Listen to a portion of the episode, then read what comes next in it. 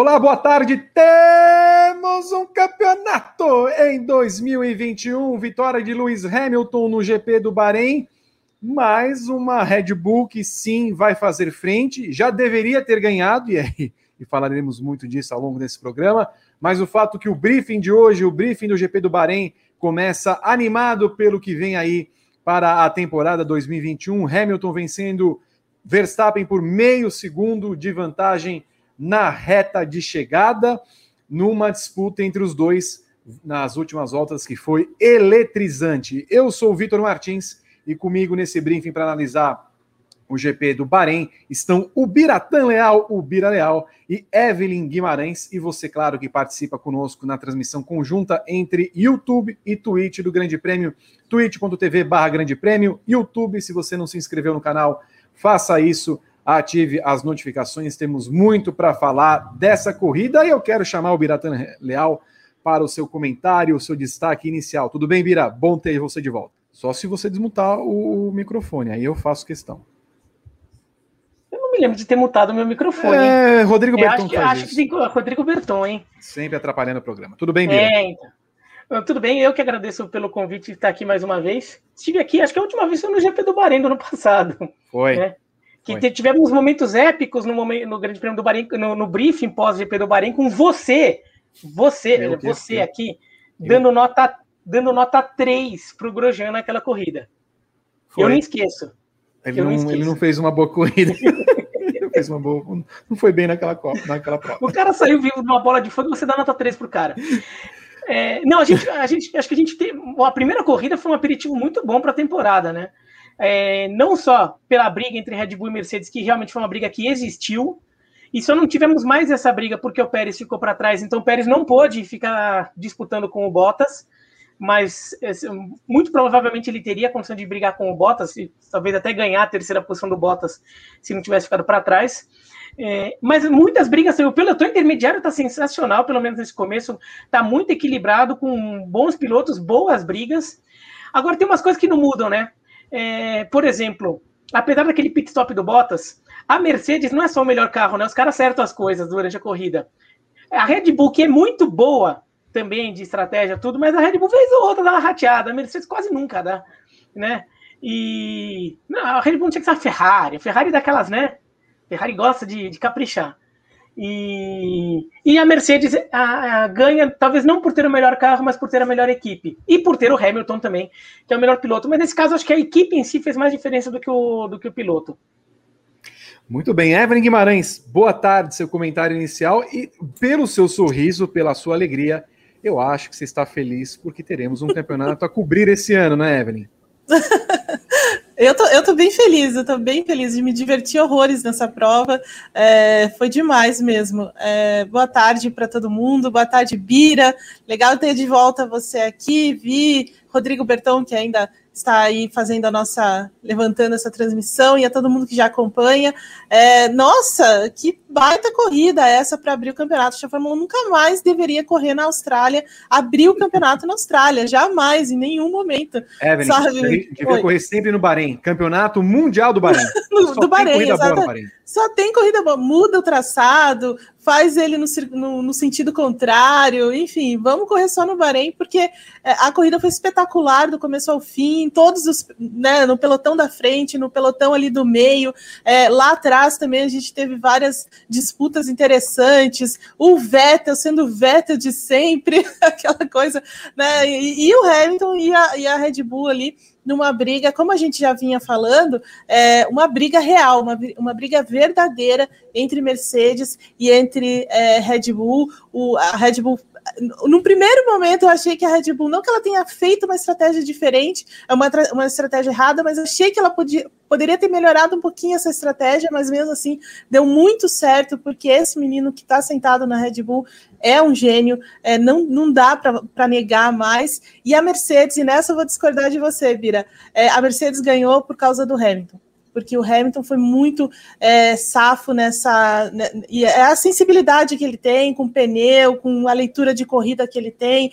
Então, assim, é, eu acho que a, a gente vai ter um campeonato em que a Mercedes ainda não tem o melhor carro, mas tem um cara fantástico ali dentro, né? A gente não, não, não, não, não tem o que dizer desse homem. É, e do outro lado, é uma equipe que se preparou muito bem para esse campeonato, tem um cara é, incrível ali, e o Pérez, é, o Pérez vai, vai dar trabalho ainda. Hoje ele até mostrou, né? Hoje, assim, não foi muita culpa dele, mas assim, ele mostrou que a, que a Red Bull acertou ao trazê-lo para a equipe. Espetacular. Esse é meu comentário inicial. Muito bem. Daqui a pouco oh, nós vamos Victor, detalhar. Ou oh, pode, pode falar. Não, só para deixar claro em relação ao que eu falei do Hamilton, o Hamilton correu muito bem. É que eu achei que, piloto por piloto, o desempenho dos dois pilotos foram muito, foi muito bom. Então, onde eu achei que a diferença ficou maior, entendeu? Foi, foi isso que eu quis dizer. Ah, a gente, vai, a gente tem que dar as notas, não vai ter que dar as notas? Vai, dá as notas. depois, depois, depois eu explico, deixo bem claro o que eu achei. Daí a gente dá. Eu vou dar nota baixa pro Grosjean, hein? Só para falar. Não, a gente dá as notas, Bira, e depois a gente cobra do Vi. É sempre assim. Não esquece. Tá. Isso é normal. Daqui a pouco vamos, vamos detalhar as voltas finais, mas principalmente uma coisinha. A Red Bull perdeu a corrida de hoje? É o que vamos falar daqui a pouco, tá bom? Quero que você participe através das mensagens nas redes sociais, mande aqui pelo YouTube, pela Twitch, se você não segue nenhuma das duas plataformas, siga por gentileza. Também siga o canal do Biratan Leal, que atinge números inimagináveis é, de seguidores, passou dos 150 mil, é isso? Passou. Passou essa semana. Muito bem. 150 mil. Ótimo, siga sempre o Biratan, o Biratan Leal, ele que é exclusivo ele é exclusivo de canais aí que eu não, não posso citar o nome. Rodrigo Berton, boa noite. Boa noite, não, por que boa noite? Boa noite! ah, eu queria que eu, eu, queria já dormir, dormir feliz com essa corrida. Boa tarde, Vitor, Biratã, Evelyn, todo mundo que continua no Grande Prêmio após três horas de transmissão do primeiro briefing, o cabine e agora a análise da pós-corrida. Quer dizer que esse ano o briefing pós-corrida tem regras e a primeira regra é duas horas de programa. Passou de não duas horas, não podemos passar. Por isso, seguiremos a regra do Paddock GP, para você fazer parte da pauta do programa. Superchats acima de R$18,90. É, todos os superchats aparecem na tela, como esse do Nipoluso que acabou de entrar. Mas para entrar na pauta do programa, superchats acima de R$18,90 para a gente é, colocar o seu comentário na pauta do programa. Deixem seu like, se inscrevam no canal, ative as notificações. A gente não tem 150 mil, Biratã, mas passamos de 100 mil. Não, mas, a, mas o que importa às vezes não é o número, é a audiência como um todo. Às vezes, às vezes, às vezes não adianta, às vezes também não adianta ter muito assinante se o outro tem mais venda em banca. Uhum. Correto. Verdade. E para você, e para você que está acompanhando a transmissão pela Twitch, pela Twitch, você pode escorregar seu Prime para a gente se for assinante do Amazon Prime. Ele te dá direito a ser sub de um canal por mês aqui na plataforma você escolhendo o Grande Prêmio ajuda a gente a continuar produzindo conteúdo. É só clicar no botãozinho roxo aqui embaixo é, e vincular a tua conta com a Amazon Gaming. E aí você já pode ser assinante do Grande Prêmio sem pagar nada além dos R$ 9,90 que você já paga para ter conteúdo inédito, exclusivo, maravilhoso. E em breve um documentário da MotoGP, né, Vitor? Em breve um documentário da MotoGP. Vamos ver o que vai sair. Falando em MotoGP, eu estou vendo aqui que faltam 19 voltas. Teve a largada agora há pouco da primeira etapa do campeonato no Catar. Francesco Banhaia é o líder da prova, com uh, Johan Zarco em segundo e Jack Miller em terceiro. Três Ducatis na frente, o que também anda Ducati. Meu Deus do céu, 360 por hora na reta. Escuta. Oi, fala. Foram 904 likes durante a edição do briefing, a meta de 2.500. Então, vocês precisam de 1.600 likes para garantir mais 10, 15 minutinhos de live. Muito bem. Eu queria começar pela ordem cronológica dos fatos e trazer à baila a primeira informação que anotei em meu caderninho. Nikita Maziepin, Evelyn Guimarães. Depois de quatro rodadas nos treinos livres, ele completou quatro curvas na corrida. Pergunto olhar, pergunto olhar. A Fórmula 1 caça logo a, a credencial, a credencial, a, a superlicença desse rapaz, ou nós vamos ver muito desse, desse espetáculo que ele fez nessa primeira etapa? Olha, infelizmente, eu acho que a Fórmula 1 vai ser mais condescendente e vai deixar essa criatura ficar mais tempo aí no grid e tal. Mas em algum momento, pois é, é por mim já tá, já teria ido paredão, rejeição, tchau. Mas não é assim. Então, é, mas, mas já deu já deu um bom sinal do que vai ser esse, esse rapaz aí atrás, né? Rodou sozinho, sozinho, né? Tinha acabado de ser ultrapassado pelo companheiro de equipe dele, o Mick Schumacher, e rodou sozinho e saiu fora, e é isso, acabou a corrida dele. Como você disse, ele cometeu uma série de erros durante os treinos. É, certamente as pessoas estão muito de olho nisso também, principalmente os comissários, mas ainda acho que ele, te, ele vai ter uma gordurinha aí é, com a FIA por conta dessa condescendência, mas não vai durar muito tempo, não. Espero que não. O Biratan Leal, o pessoal na internet é muito maldoso, já tem chamado o Maziepin de Mazespin, porque ele só roda. É, eu vi aqui nos comentários aqui, um colocou também Med, é, Medzepin. Mas Medzepin. o. Medzepin. O, o, quando o Mazepin rodou na primeira curva, é, eu, eu, lembrei na hora, e assim, ele é muito mais piloto que o Mazepin, né? Eu lembrei na hora do, do Michael Andretti. Lembra quando ele estreou na Fórmula 1, ele, ele não conseguia completar duas voltas nas primeiras quatro corridas, alguma coisa assim que ele sempre batia, mas ele era muito mais piloto, tinha um currículo muito mais respeitável que o Mazepin, foi uma questão ali de adaptação. E, e um, um, foi incrível, que ele, ele roda sozinho. Né, não é nem. Eu entenderia, eu entenderia de verdade, sem, sem maldade, eu entenderia se de repente ficou na, na, naquela confusão de quem está na parte de trás do pelotão, fica todo mundo se tocando lá, e de repente ele acaba saindo da pista, tudo. Mas não foi, né? Ele tinha acabado de ser ultrapassado, ficou em último com alguma, com alguma diferença para o penúltimo, né? Roda sozinho. E foi engraçado quando a gente viu o carrinho branco da Haas saindo, a gente já sabia que era uma Mazepin, né? Ninguém, é. Acho que não passou na cabeça de ninguém. Será que é o Mick Schumacher? Acho que ninguém pensou isso. Ninguém, ninguém. Eu é fiquei, na, na, verdade, preocupado porque a posição da câmera era a mesma do Grosjean na, do ano passado, né? Falei, bom, será que tem alguma proteção ali? Esse moleque vai, vai dar uma batida, alegria para alguns, vai dar uma batida ali, mas nem isso, assim, nem para espancar o carro, nem isso ele conseguiu. Olha. É, é horrível, esse cara é horrível. É horrível, né, Evelyn? Desprezível. Não, e o pior é que assim, né? Dentro e fora das pistas, se a gente não. Porque tem um cara que é ruim, mas aí você fica com simpatia pelo cara. Ah, não, pelo menos o cara é legal, o cara é gente boa. Não, o cara é esforçado, né? Não é o caso. Não é, a gente não tem, não consegue ter simpatia para esse, por essa criatura, não adianta, não tem jeito. Sujeito desprezível Pobre alma. desse Evelyn Guimarães.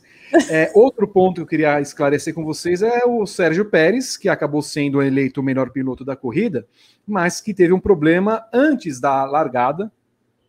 E é engraçado, né? Porque se a gente pensar e agora como se deu a corrida, a volta a menos que teve o GP do Bahrein pode ter sido decisivo para a vitória de Hamilton e até porque o Verstappen poderia ter ultrapassado na última volta diante do que aconteceu. No final das contas, o, a, o problema da Red Bull acabou sendo um problema muito maior na corrida como um todo. Mas é como você falou no começo, né, Evelyn? O Pérez é, não foi bem na classificação, acabou largando em 11 primeiro, teve esse problema no começo da corrida, mas se recuperou bem a ponto de chegar ali entre os primeiros colocados. Uma vez adaptado à Red Bull, ele vai entregar os resultados.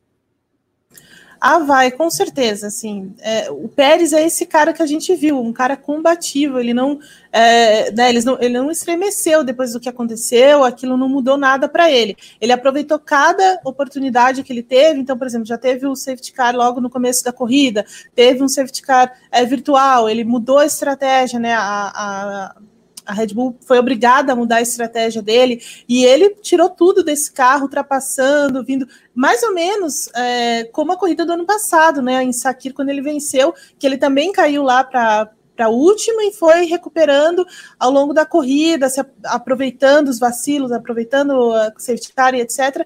Ir, mas nessa, nessa corrida especificamente, ele foi passando a galera mesmo, né? Ele foi jantando um por um até chegar é, no final, foi né, no final ainda ele trocou. Só, só o final da corrida mesmo é que me chamou a atenção, porque é, ele não conseguiu passar o Lando Norris e o Lando Norris estava com um pneu diferente dele, né? O Pérez faz um stint final com um pneu médio, ainda que usado, e o, o, o, o Lando está com um pneu duro, né? Então, em tese, a, a, haveria uma diferença de, de performance ali, ainda que o que essa, essa, essa pista especificamente, a diferença entre o duro e o médio não é tão gigante, embora o desgaste seja.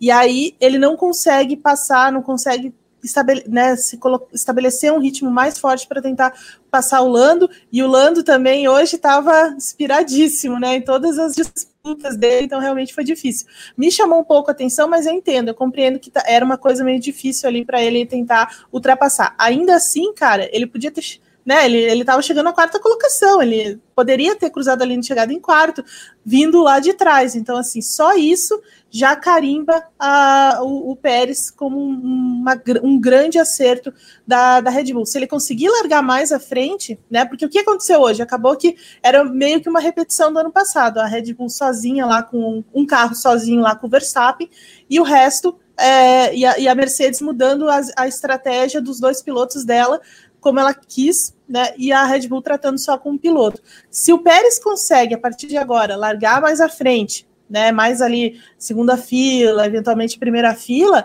aí a coisa vai ficar um pouco mais complicada. Aí a gente vai ver uma, um embate feroz mesmo entre os dois carros de Red Bull contra os dois carros da Mercedes.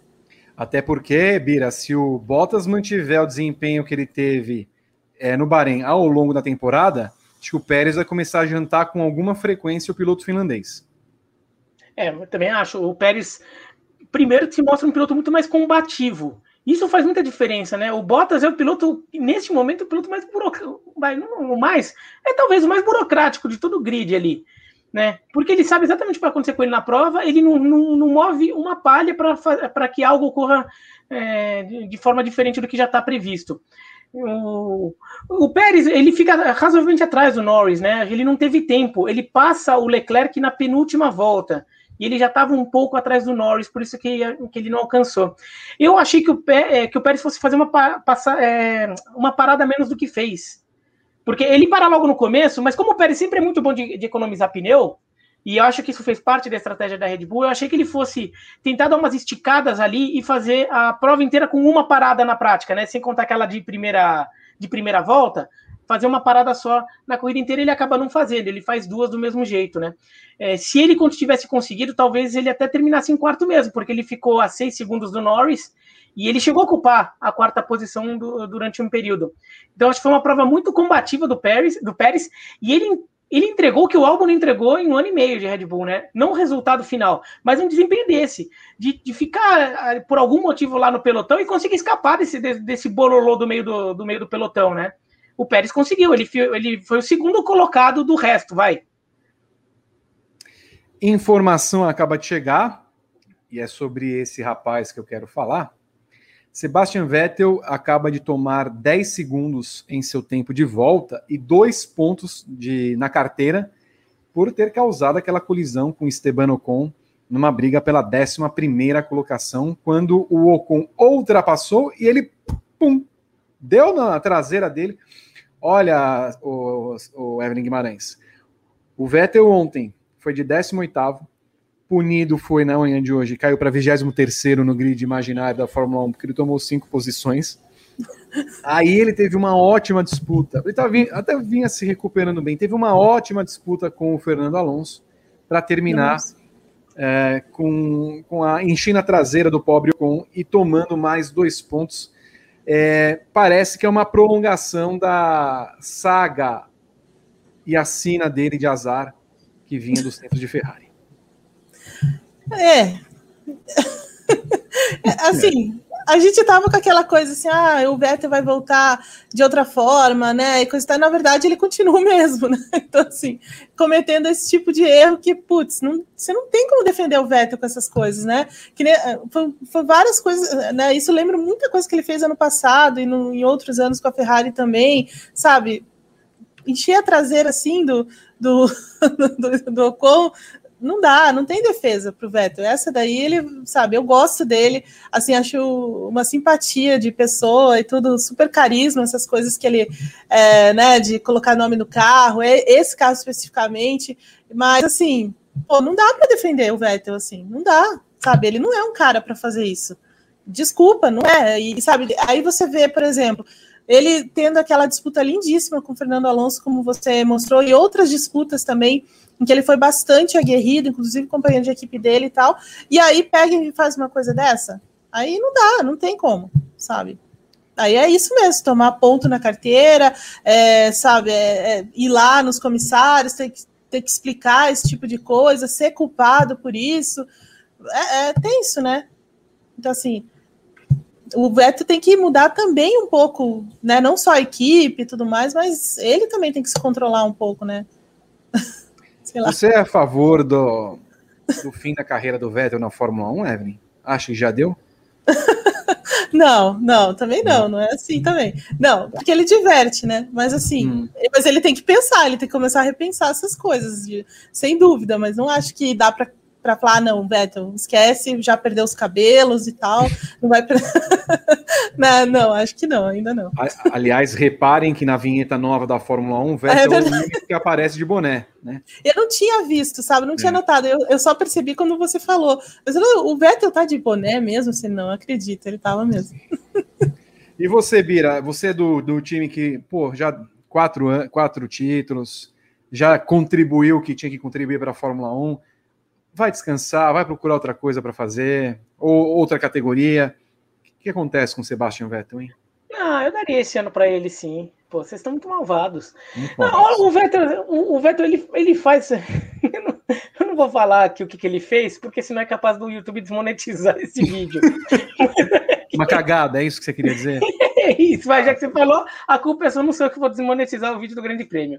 Ele faz isso aí, é, é gigantesco. E, e assim, é, é um erro muito de principiante. Agora, ele vinha fazendo uma corrida muito, muito combativa, isso estava sendo legal. Ele, com o pneu todo esbagaçado, conseguiu ultrapassar o Alonso, ficou brigando por posição, mesmo sem condição. Quer dizer, ele mostrou que ele é um bom piloto, que ele é rápido, que, que ele tem vontade. Agora, precisa botar um pouco a cabeça no lugar, porque assim, no final das contas, se a gente avaliar a corrida dele, que, o que ele fez de bom, o que ele fez de ruim, parece um piloto estreante, aquele piloto estreante que tá com a adrenalina a mil, então tá todo combativo, querendo mostrar serviço, só que daí vai lá uma hora e faz aquilo que você falou. Né? É, mas eu acho que eu daria, assim, porque ele mostrou uma combatividade que, que talvez acrescente algo. A, a, a, e coisa que talvez eu não, eu, não, eu não vinha vendo tanto na Ferrari no último ano dele de Ferrari. Então, de repente ele está tentando achar uma, uma força ali para tentar ser competitivo dentro do que esse carro puder entregar. Daria assim mais um ano para ele, sim. Só, só, só, não, só não fazer isso aí, né? Pô, não é tão difícil falar para o cara não fazer mais isso aí. Falando em campeões, que tal a estreia de Fernando Alonso, Evelyn Guimarães, que brigou com o Vettel em alguns momentos e fez o que foi possível, me parece, com essa Alpine que de certa forma me decepcionou um pouco. Esperava mais. Ah, eu também esperava mais dela, depois da classificação principalmente. Mas o Alonso foi o Alonso de sempre, né? O cara é, combativo, largou bem, tava, ficou boa parte da corrida ali é, entre, na zona de pontuação, brigou com todo mundo, brigou com o Vettel, e é verdade isso que o Bira falou agora, o Vettel estava com os pneus em frangalhos mesmo naquele momento, e o, e o Alonso estava com pneus mais, mais novos, né, não muito, mais, mais, mais novos, e mesmo assim o, o, o Vettel encarou ali e tal, depois eventualmente o Alonso acabou passando, mas é, ele foi muito brabo nessa, nessa corrida, corrida mesmo, desde a classificação, colocando o carro na, no, no, Q3, depois fazendo toda a, a, estra, a, estratégia tentando funcionar. Eu só acho que o, o segundo stint é que deu algum ruim, porque ele perdeu muito rendimento, né? Ele vai caindo no pelotão, todo mundo vai passando com certa facilidade, e aí até que ele é, acaba é, abandonando mais perto do fim da corrida. Então, assim, só essa questão é que precisa depois entender o que, que aconteceu ali, se foi um jogo de pneu e tal, mas ele fez uma primeira parte de corrida muito boa, muito forte, constante e tudo mais, como ele é mesmo, né? Mas eu acho que esse carro ainda precisa de de um desenvolvimento maior. Eu acho que ele não é, é, acho que a gente super meio que esperou mais do que do que realmente é, ele mostrou. Então aqueles, aquelas voltas todas todas que eles fizeram na pré-temporada, no treino livre e tudo mais, foi mais em função de ritmo de corrida mesmo, que eu acho que era isso que estava pegando de fato. E hoje foi a confirmação, né? Eles, é, o ritmo do Alonso foi mais o Alonso do que o carro mesmo, né? Então assim decepciona nesse sentido. E para você, como foi a estreia, a reestreia do Alonso, Bira? Eu esperava menos, eu digo que eu esperava menos. Eu, eu sou. Eu até estou um pouco cético em relação ao Alonso né, nesse retorno. Para mim, me cheirando um pouco ao retorno do Schumacher na Mercedes. Assim, ainda é um bom piloto, mostra isso, mas não, não consegue ser o que já foi. É, eu tenho uma expectativa, por exemplo, ainda tenho, vai, de que a temporada dele né, agora na Alpine não será tão boa que foi do Ricardo ano passado na, na Renault. Mas achei boa, ele, ele mostrou velocidade no treino, conseguiu um tempo muito bom. É, na corrida ele mostrou, mostrou capacidade de se manter ali na briga, sobretudo no primeiro stint. stint. E no segundo, é, pelo que ele falou na, na Band, para Mariana Becker, ele estava com problema no freio e por isso que ele não estava mais conseguindo manter o ritmo no, no segundo stint. Então, é, isso pode, pode ser uma explicação para a perda de ritmo dele ao longo da corrida, porque realmente foi muito significativo. Foi muito claro, porque ele era um piloto que estava brigando ali com, com o Sainz, com o Ricardo, estava naquele bolo ali, que ficaria sétimo, oitavo ali. Né? E no final das contas ele foi caindo para fora da zona de classificação, é, zona de pontuação, até ele abandonar mas deve ter sido isso. É, isso explicaria, mas aí tem que ver né, se é só isso mesmo, se realmente o carro tem um problema de ritmo, porque também não é que o Ocon tenha feito uma corrida super espetacular, né? Então o Ocon também foi, foi é, até tem um comecinho mais interessante, mas depois ele também vai perdendo um pouco de, de espaço na corrida. Então talvez tenha alguma coisa do de, de ritmo de corrida do carro como um todo. Tudo bem. Como nós vamos fazer o ex as notas, como fizemos em todo o ano passado, dando notas de 0 a 10 para todos os pilotos, eu vou dar a oportunidade para o Biri e para a Evelyn falar de cada um deles, mais apropriadamente quando for esse momento.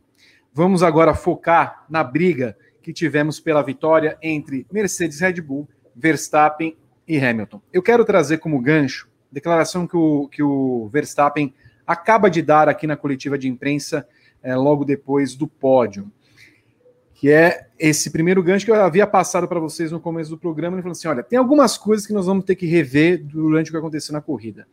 É, primeiro, o undercut que a Mercedes fez quando parou antes o Hamilton. E a gente prolongou a nossa primeira parada. E a gente sabe que é muito difícil quando acontece isso, porque depois tem um problema para ultrapassar. É, não fosse aquela posição de pista, talvez tivéssemos um outro resultado. É, eu quero passar para vocês esta análise, e é por isso que também penso que a Red Bull perdeu, ela como rainha da estratégia durante muitas vezes, perdeu a corrida de hoje, justamente porque demorou para que Verstappen parasse na primeira, na, no primeiro stint, né? Por mais que ele tivesse ritmo para alcançar o Hamilton, ele teve dificuldade depois, tanto que ele reclamou, né, no final da prova. Eu não queria ter devolvido a posição porque eu poderia ter aberto os 5 segundos e aí se tivessem aplicado uma punição, eu teria ganhado a corrida de qualquer jeito. Então, é, me parece que a Red Bull demorou para reagir, Evelyn Guimarães, num primeiro momento, e que levou a gente a pensar, pô, mas o que, que eles estão pensando de estratégia que é tão diferente assim da Mercedes, sendo que eles estavam mais rápidos no começo da corrida? Então, eu também fiquei muito intrigada com isso. É, e, a, e, outra coisa que chamou atenção é porque a, a Mercedes, em, em, de certa forma, ela estava em uma desvantagem em relação aos pneus, né? Porque ela não tinha pneu médio novo, ela só tinha pneus duros. E o Verstappen tinha um pneu médio é, novinho, né? Então acho que ela, ela errou nesse. Ela também é, não errou, né? Mas assim, ela se equivocou um pouquinho nesse sentido, ou subestimou demais a Mercedes nesse sentido. Eu acho que talvez seja mais é, essa palavra para falar sobre essa questão da, da estratégia. E confiou demais no ritmo de corrida, que ela realmente tinha um ritmo muito bom. Tanto que na, no, no na, na sexta-feira, é, eles andaram muito melhor do que o tanto de pneu duro quanto que pneu médio do que a Mercedes, do que o Hamilton, né? Então acho que eles confiaram demais nisso e aí deixaram o menino é, ficar mais tempo na pista. Outra coisa, eu, no primeiro momento também achei, putz, por que eles não colocaram os pneus duros também? Porque a diferença entre eles era muito, muito pequena. Não era, não é como em outras pistas em que a, a diferença entre o pneu duro e o pneu médio é um abismo, né? Mas nessa não é, nessa pista não é por conta da característica da pista, temperatura, o, o tanto que essa pista está emborrachada, né? Enfim, todas as características do asfalto e tal. Então ele fica a, a diferença é muito menor. Então aí fiquei pensando por que, que ela não fez isso. No fim das contas ela acertou. Achei que ela acertou, só que a, a, essa, o fato de, do stint ter, sido muito longo na primeira parte da corrida acabou comprometendo a todo, toda a estratégia, acabou deixando, é, deixando o Verstappen vulnerável no final da corrida, né? Porque ele poderia realmente ter passado o Hamilton muito antes, mas ele não conseguiu, né? Porque aí final de corrida outras outras coisas. Então acho que foi é, é isso é que foi essa decisão é que foi determinante. Mas a gente percebe que o, que o ritmo deles não é como no ano passado, né? Que você, você a, a Mercedes começava a corrida e tipo ia embora e mantinha o, aquela, aquela performance e a Red Bull não conseguia mais alcançar. Esse ano não, né? Esse ano eles mantiveram toda durante toda a corrida o mesmo ritmo, o mesmo desempenho. Porque no final das contas, né, Bira, quando a gente olha o resultado do primeiro stint, o Verstappen que liderava a corrida por uns 2, 3 segundos, acabou voltando oito atrás do Hamilton naquela primeira parada. E aí o Hamilton, quando para na metade da corrida, na volta 28, para colocar aqueles pneus duros, sendo que os primeiros pneus duros deles, dele não havia não, não havia é, tido tanto toda a rodagem, bom, no primeiro momento pode ser que a Red Bull tenha acertado, mas no final das contas o pneu do Hamilton durou até o final da, da corrida e aí ficou aquele gap essa diferença muito grande da primeira parada da Mercedes para a Red Bull, acabou influenciando no resultado e fez com que o Verstappen, na verdade, fosse é, o caçador, não a caça. É, por, por, isso que eu disse no, no começo que eu acho que a Mercedes ganha, é, a equipe fez mais diferença. Foi para mim o que eu considerei um, um, erro de leitura da, da Red Bull. É, ela, ela imaginou que foi uma sucessão de fatos que não, que não se confirmou. É, segurou, acho que segurou demais. Para mim, só justificaria segurar o Verstappen tanto a mais que o Hamilton, porque estava na cara que o Hamilton estava querendo fazer. Não, estava na cara, foi falado, até no, no, no, no rádio para o Bottas, que foi para o ar, falaram isso, né? Que eles estavam fazendo isso para passar o, o Verstappen. É, a, a, Red Bull só, acho que só faria sentido segurar tanto se fosse para fazer uma estratégia com menos parada, alguma coisa assim, ou então para é, se ele tivesse muita confiança que, mesmo com o pneu mais velho, eles fossem conseguir manter uma certa distância, que quando o Verstappen fizesse a última parada dele, voltasse a 4 segundos do Hamilton. Fazer uma caça de 4 segundos com pneu novinho é uma coisa, fazer uma caça de 8 segundos é outra. Né? Tanto é que você vai tirando um segundo, um segundo e pouquinho por volta, depois de algumas voltas, você já vai tirando 5 é, décimos. Por quê? Porque o seu pneu também vai gastando. Né? É, Acho que a, Red Bull deveria ter pensado um pouco mais nisso. Deveria ter, ter não contado tanto com, com, com, essa, com esse ganho no final. É, agora, é, é, é, essa questão, a Mercedes não só ela acerta muito leitura, como ela tem um piloto perfeito para essas coisas, né? O, o Hamilton, na, nesse, nesse stint final dele, depois da segunda troca, ele é perfeito, porque ele consegue sustentar a vantagem, mesmo com o Verstappen é, voando ali, ele consegue sustentar a vantagem, ainda com, com um ritmo razoável, tanto que quando ele re, recebe de volta a primeira posição, da, da depois da ultrapassagem irregular, é, ele consegue segurar um pouco o, o, Verstappen, né? O Verstappen já não conseguiu fazer aquela aproximação toda que tinha feito nas voltas anteriores. Isso muito por, por qualidade do Hamilton. E não é a primeira vez que a gente vê isso, né? E não é a primeira vez que a gente vê isso, né? O Hamilton, a gente achando, ah, o Hamilton vai ficar com o pneu todo escangalhado. Os caras estão exagerando ali. E no final segura a onda. É, então, e, e, essa é uma das grandes, é, um dos grandes pontos fortes do, do Hamilton nos últimos anos, né? Desde que a, na verdade, assim, desde que a Pirelli mudou essa composição, que ela passou a usar é, uma, outra, uma, uma, outra linha de processo, ele praticamente entende qualquer tipo de pneu que vem ali, ou médio, duro, macio, ele consegue entender esses pneus, tirar o melhor deles. É, a sensibilidade que ele está desenvolvendo, que ele vem desenvolvendo ao longo dos anos, é incrível, né? Aquele GP da Turquia do ano passado é a maior prova disso, e esse outro, né? E, e, e o de hoje também. O cara é, entende muito bem, sabe jogar com essas coisas é, muito bem também. Eu acho que hoje também foi uma lição para a Red Bull, né? Porque a Red Bull tem essas coisas também. Às vezes ela, ela, ela é, usar uma palavra da moda, soberba hum. demais. Pensei que era jornada. Não, a jornada vem mais tarde. É, é, e aí ela acaba se atrapalhando como aconteceu hoje, né? E, e assim, eu, se fosse a Red Bull, teria deixado o Verstappen ir, se eu sou chefe. Eu não, eu não teria dito para ele é, recolher, é tipo, devolver a posição. Daí depois anda mais rápido e toma a punição, e é isso, vamos ver o que acontece. Mas assim, isso é só um adendo. Você está Mas... você tá incentivando o delito? É isso que eu estou entendendo, Guimarães? Não, não, não, ah, tô, tá. não tô, só tô tendo uma visão diferente de, de, de, tática. É, e aí você percebe muito bem essas diferenças, porque o Bottas não consegue fazer isso, né? O Bottas, se fosse o Bottas no lugar do Hamilton ali, o, o, o, Verstappen tinha jantado com farinha sem, sem, nenhuma, sem nenhum problema, né? Então, assim, por isso que, assim, para mim, assim, embora eu concorde muito com o, o, com o Bira na visão da Mercedes, no trabalho, na operação da Mercedes, eu ainda acho que ela depende, ela depende muito do que, o, do que o Hamilton faz na pista, né? Então, desse cuidado, dessa sensibilidade dele, é um conjunto, é um conjunto, na verdade, né? Da, da, da esperteza ali da, da equipe no, no, no pit wall e dele na pista. É aí, né, Evelyn? A cachorrada. Cachorrada, é. né, Evelyn? Cachorrada. A cachorrada Bira, quero trazer dois, duas informações aqui para você que acabou também, né, acabaram de sair. O, a Red Bull falando assim: olha, o, o, Verstappen teve de administrar um problema desde o começo. Aí também fica aquela coisinha de chorinho, né? Porque se não fala qual é o problema, aí parece que é choro de perdedor. Não falaram qual é o problema. Mas o Toto Wolff deu uma declaração interessante falando assim: olha, nós ganhamos a corrida na tática, mas nós sabemos que a Red Bull tem um carro melhor que nós. Bom, acho que o Toto Wolff foi realista eu acho que é.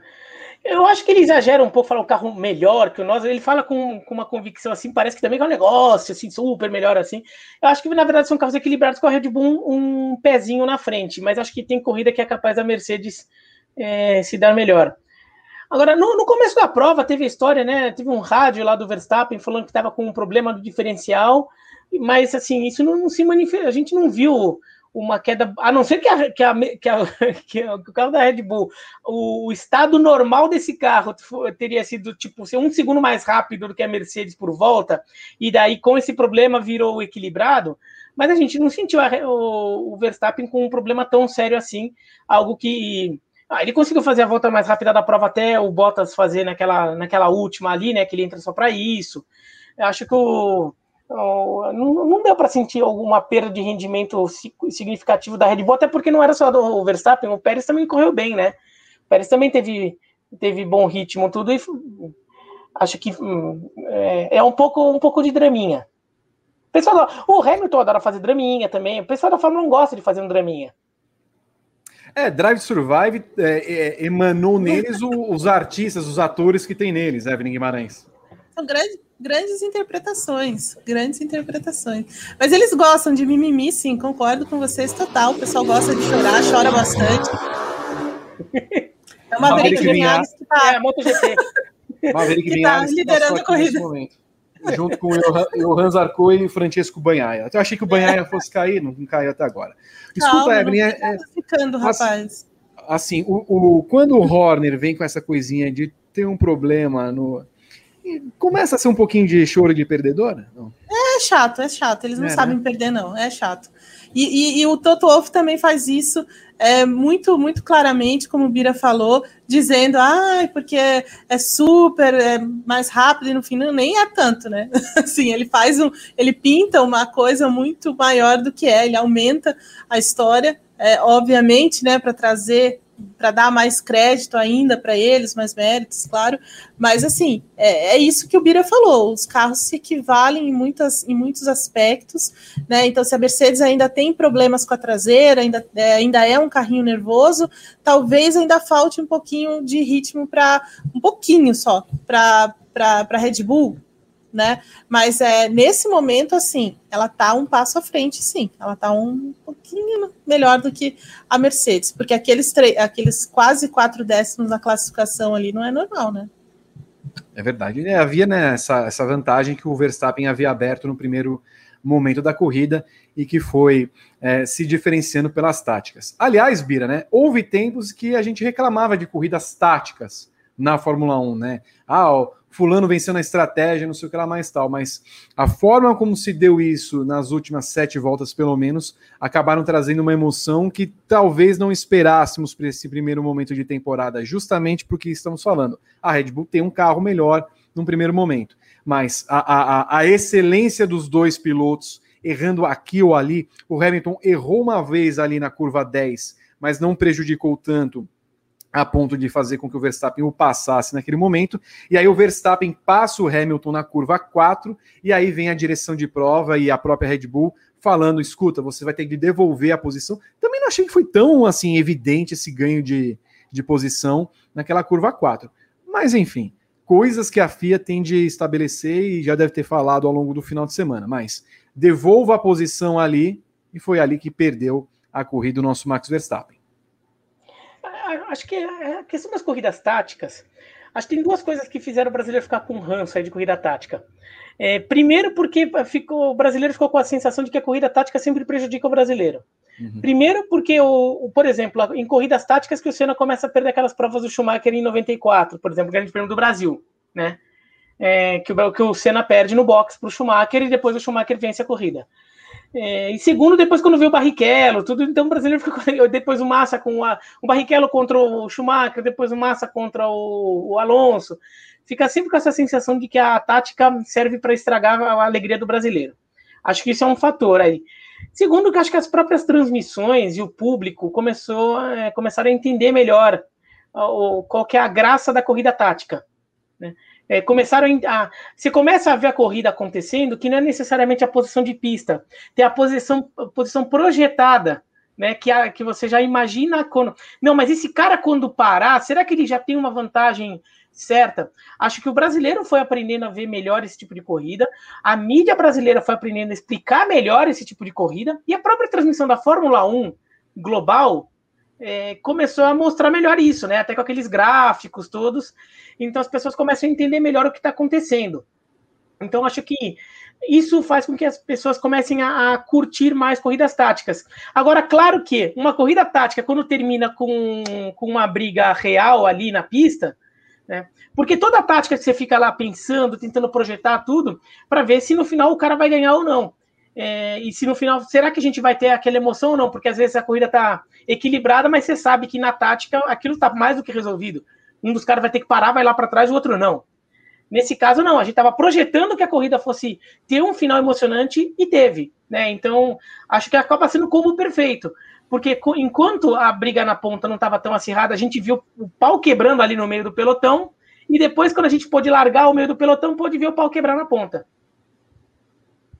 Exato. E aí nós temos os dois pilotos principais, né, Evelyn Guimarães, disputando é, as últimas sete voltas nesse ritmo, sendo que quando o Verstappen conseguiu é, de, diminuir a diferença do jeito que ele vinha diminuindo, quatro décimos, meio segundo por volta, e aí ele teria o artifício da asa aberta para conquistar a posição, e a asa aberta se abre em três vezes nessa pista do Bahrein, me parecia muito claro que a vitória parecia desenhada para o Verstappen e aí ele comete esse errinho naquela curva 4 e é, faz com que tenha de devolver a posição. E não mais, e estranhamente, depois disso ele não mais consegue acompanhar o ritmo do, Vet, do, do Hamilton, como se, por exemplo, o Hamilton tivesse os pneus mais novos que ele. Você vê que em alguns momentos da, da, das voltas subsequentes, ele até não consegue abrir a asa porque ele ficou um segundo de diferença acima, né?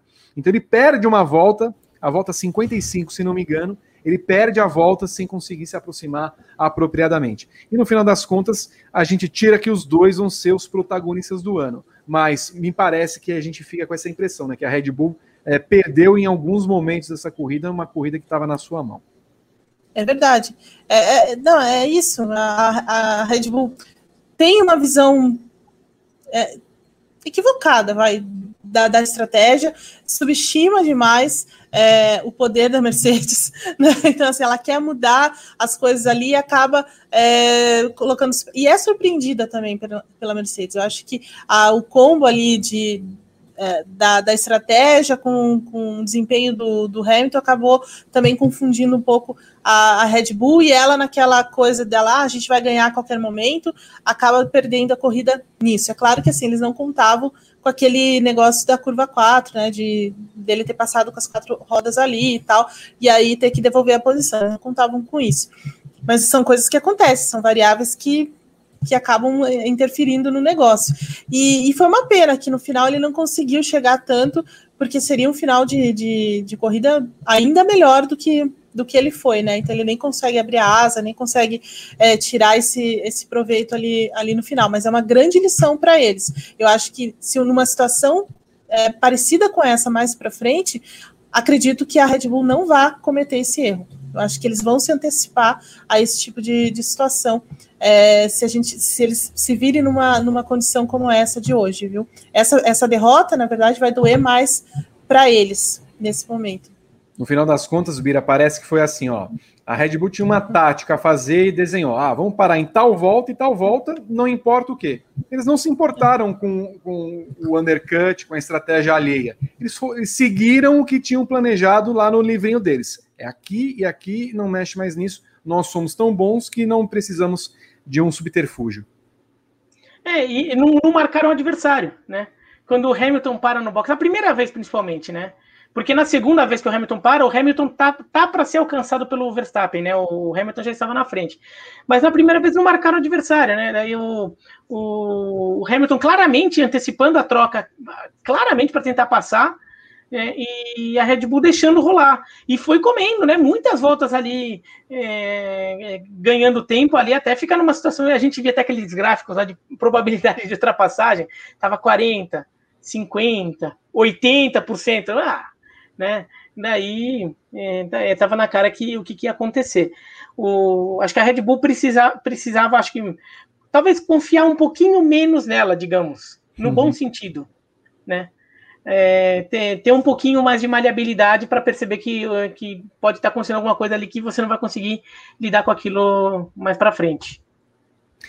O Alinart, por 9 dólares e 99 centavos, adoro quando vem moeda estrangeira assim, a Red Bull confiou que o Verstappen ia, ia, ganhar a posição no braço de novo, em vez de tentar tirar cinco segundos nas voltas finais. Não deu. Esse foi o comentário. Muito obrigado por mandar esse super chat. Nós tivemos mais um super chat aqui que o Berton já colocou aqui no ar, que era do. Deixa eu ver se eu acho aqui de novo. Que falava sobre o Vettel. A gente falou um pouquinho do Vettel no começo do programa e perguntava se vocês acham que o Vettel uh, vai terminar o ano na Aston Martin. Não parece claro que ele tem, tem contrato de dois anos, a não ser que ele queira sair da Aston Martin, a equipe vai.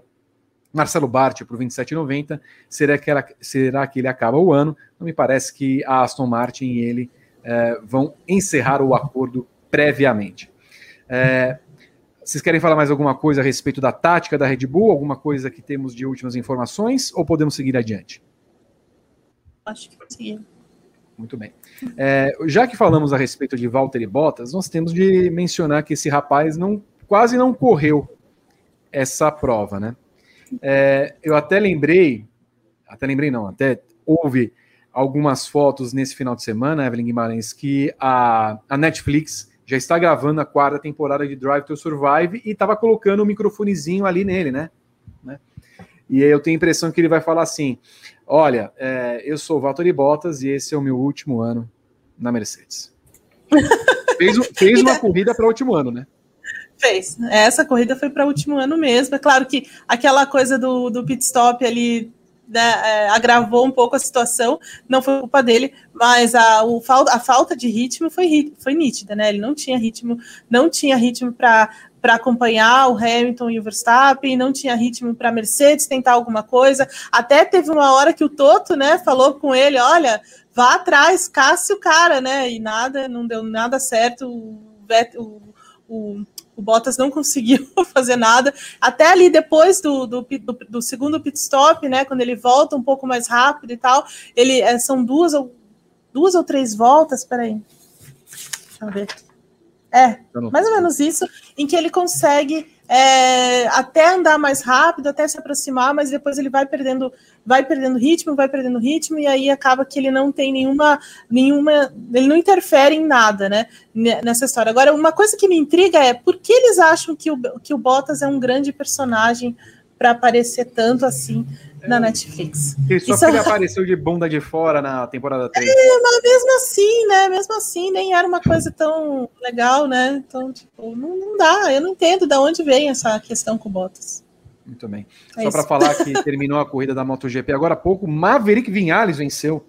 Eu, meus olhos ainda estão errados. Não, mas, foi, é uma briga, mas foi uma briga boa ali. uma briga boa. Maverick Vinhares se... abre, portanto, a Não, temporada seja... 2021 na frente.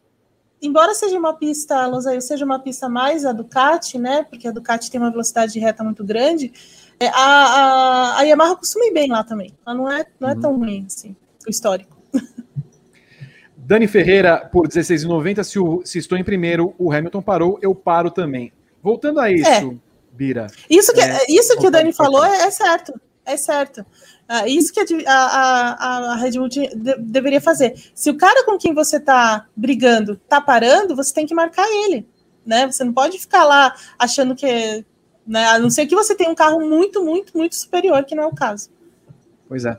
Não, e é exatamente isso, né, Bira? Porque você estava falando, você tem que marcar o seu adversário. E por muitas vezes, inclusive, a Red Bull fez isso ao longo dos anos, né? Você antecipa, viu que o, que o piloto parou, pô, vou fazer o, o, o pit stop, mesmo que não, não tenha sido na minha tática premeditada, já paro na volta seguinte para evitar isso, para eu cercar esse cara. E outra, nós sabemos que a Red Bull tem um pit stop em termos de trabalho décimos mais rápido que o da Mercedes. Sempre na base de 1 um, um, um, segundo e 90, 2 segundos. A Mercedes se atrapalhou hoje no, no, na parada do Bottas, como havia acontecido na corrida do ano passado. A Mercedes tem, tem de trabalhar um pouquinho melhor nessa questão dos boxes. Então, era meio óbvio que cercar o adversário era a tática a ser realizada, que eu tenho a impressão que é uma coisa que a Red Bull vai conversar amanhã quando sentar com todo mundo para falar assim, não, nós não podíamos ter perdido essa corrida. E me parece que vai ser muito claro que o Verstappen vai bater nesse ponto,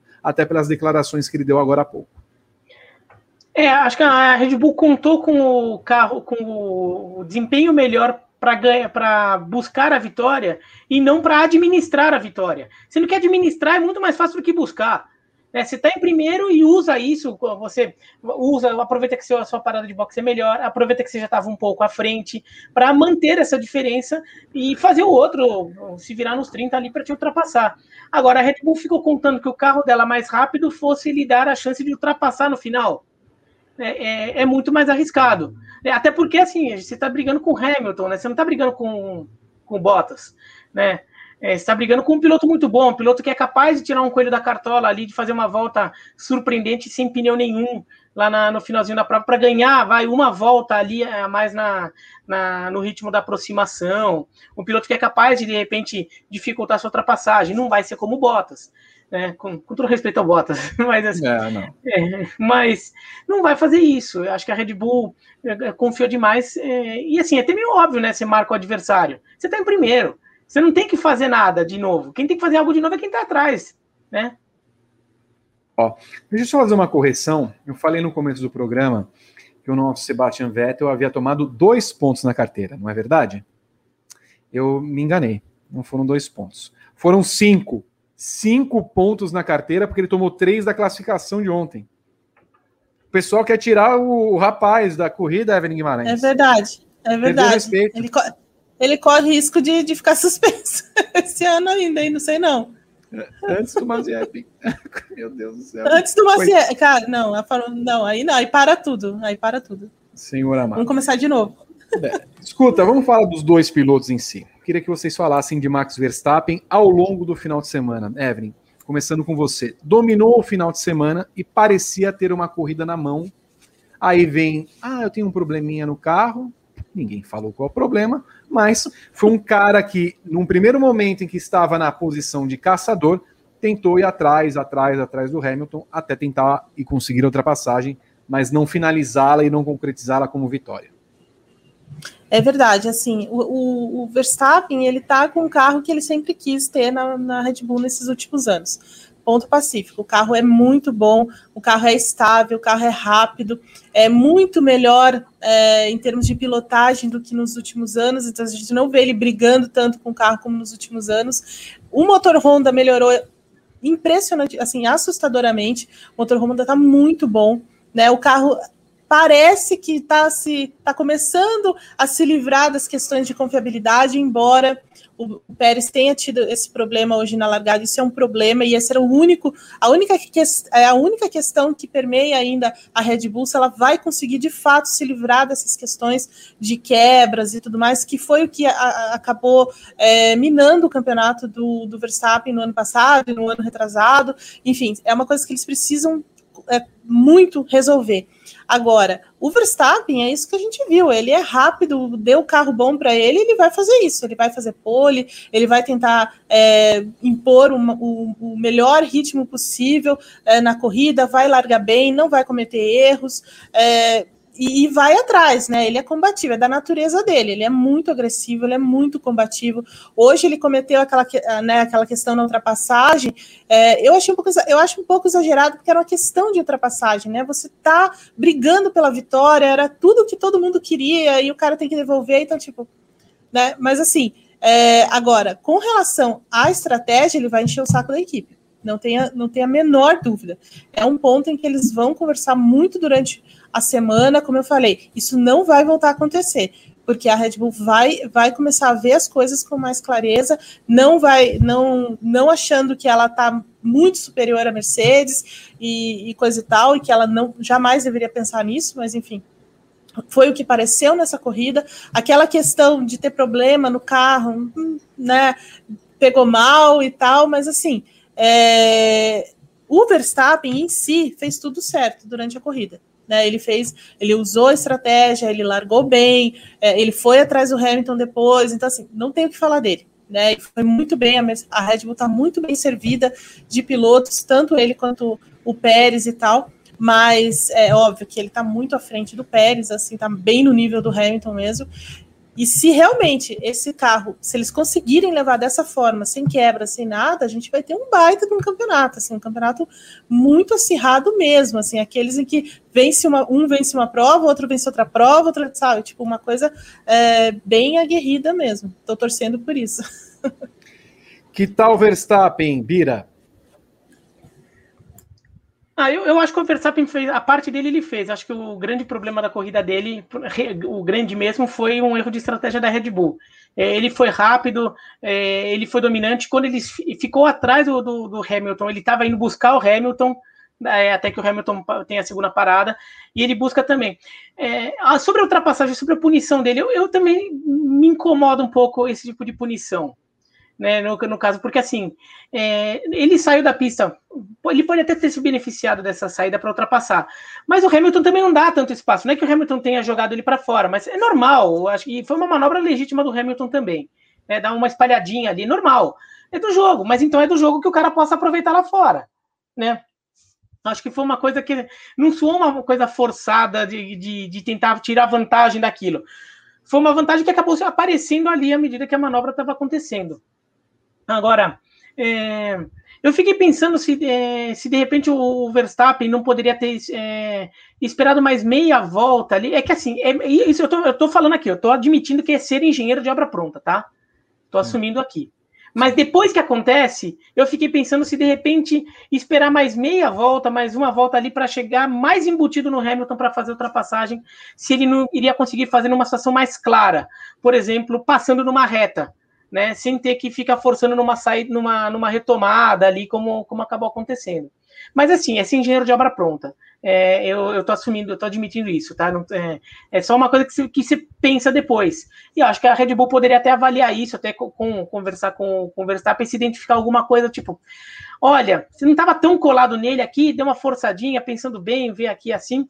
É, da próxima vez, vamos ver se de repente espera mais um pouquinho para ficar mais embutido ainda, para fazer uma ultrapassagem numa situação mais clara, porque se ele embutisse no Hamilton numa reta com a asa aberta, eu acho que ele passaria com mais tranquilidade. Agora, estou falando depois que acontece. É muito fácil, sim, tá? Estou assumindo isso. Muito bem. Hamilton, para você, Evelyn Guimarães. O Hamilton fez o que podia ao longo do final de semana, colocou a Mercedes no segundo lugar, tomou quatro décimos na classificação, é bem verdade. Chegou a tomar sete décimos em algum momento. É, numa Mercedes que evoluiu ao longo desses dez dias que ela pôde trabalhar depois da pré-temporada, com aquele carro que, que, que, tinha um problema e que ainda tem um problema. Ele é um carro muito nervoso, mas que na mão do Hamilton, o Hamilton consegue tirar o máximo possível dele, enquanto o Bottas foi aquilo que a gente sabe que é. Mas o, o, fato é que, assim, com um carro que não é superior, o Hamilton conseguiu é, dar jogo, fazer com que esse caldo da Fórmula 1 desse uma boa corrida, uma boa comida nesse domingo, no nosso horário de almoço aqui no Brasil. É verdade, Vi. É, então, o, o, Hamilton, na verdade, ele vem assim, tentando se. Tentando domar esse carro já desde a da pré-temporada, ele deixou a pré-temporada dizendo: olha, o carro é muito difícil, eu não gostei dessa parte traseira, eu não gostei desse acerto, eu não gostei disso aqui e tal. E aí ele chega no, no final de semana nesse final de semana trabalhando muito em função disso. A gente sabe como ele trabalha de forma muito metódica, muito organizada durante o final de semana.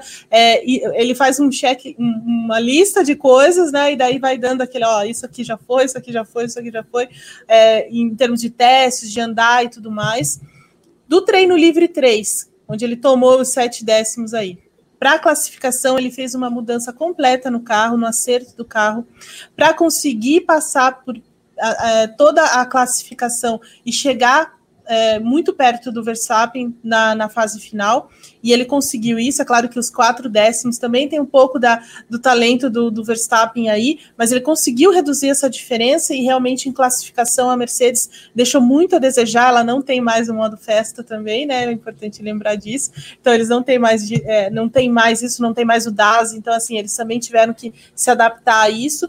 E na corrida, na corrida ele conseguiu fazer o que ele faz de melhor, que é entender muito bem a corrida e saber o carro que ele tem nas mãos. Ele sabe o carro que ele tem, ele conhece, né? O carro é isso, o carro tem problema na traseira, o carro tem essa. Mas o carro, por exemplo, não tem um desgaste excessivo de pneus, continua não tendo um desgaste excessivo de pneus. Ele conseguiu sentir bem é, a, a, performance com esses pneus duros, ele controlou a corrida também, ele não foi afobado, ele obedeceu ali aquela estratégia da, da Mercedes de parar ele antes. Então, assim, é o cara que tem sete títulos mundiais nas costas, não é à toa, né? Então, assim, ele entende muito bem, ele conhece muito bem o adversário dele.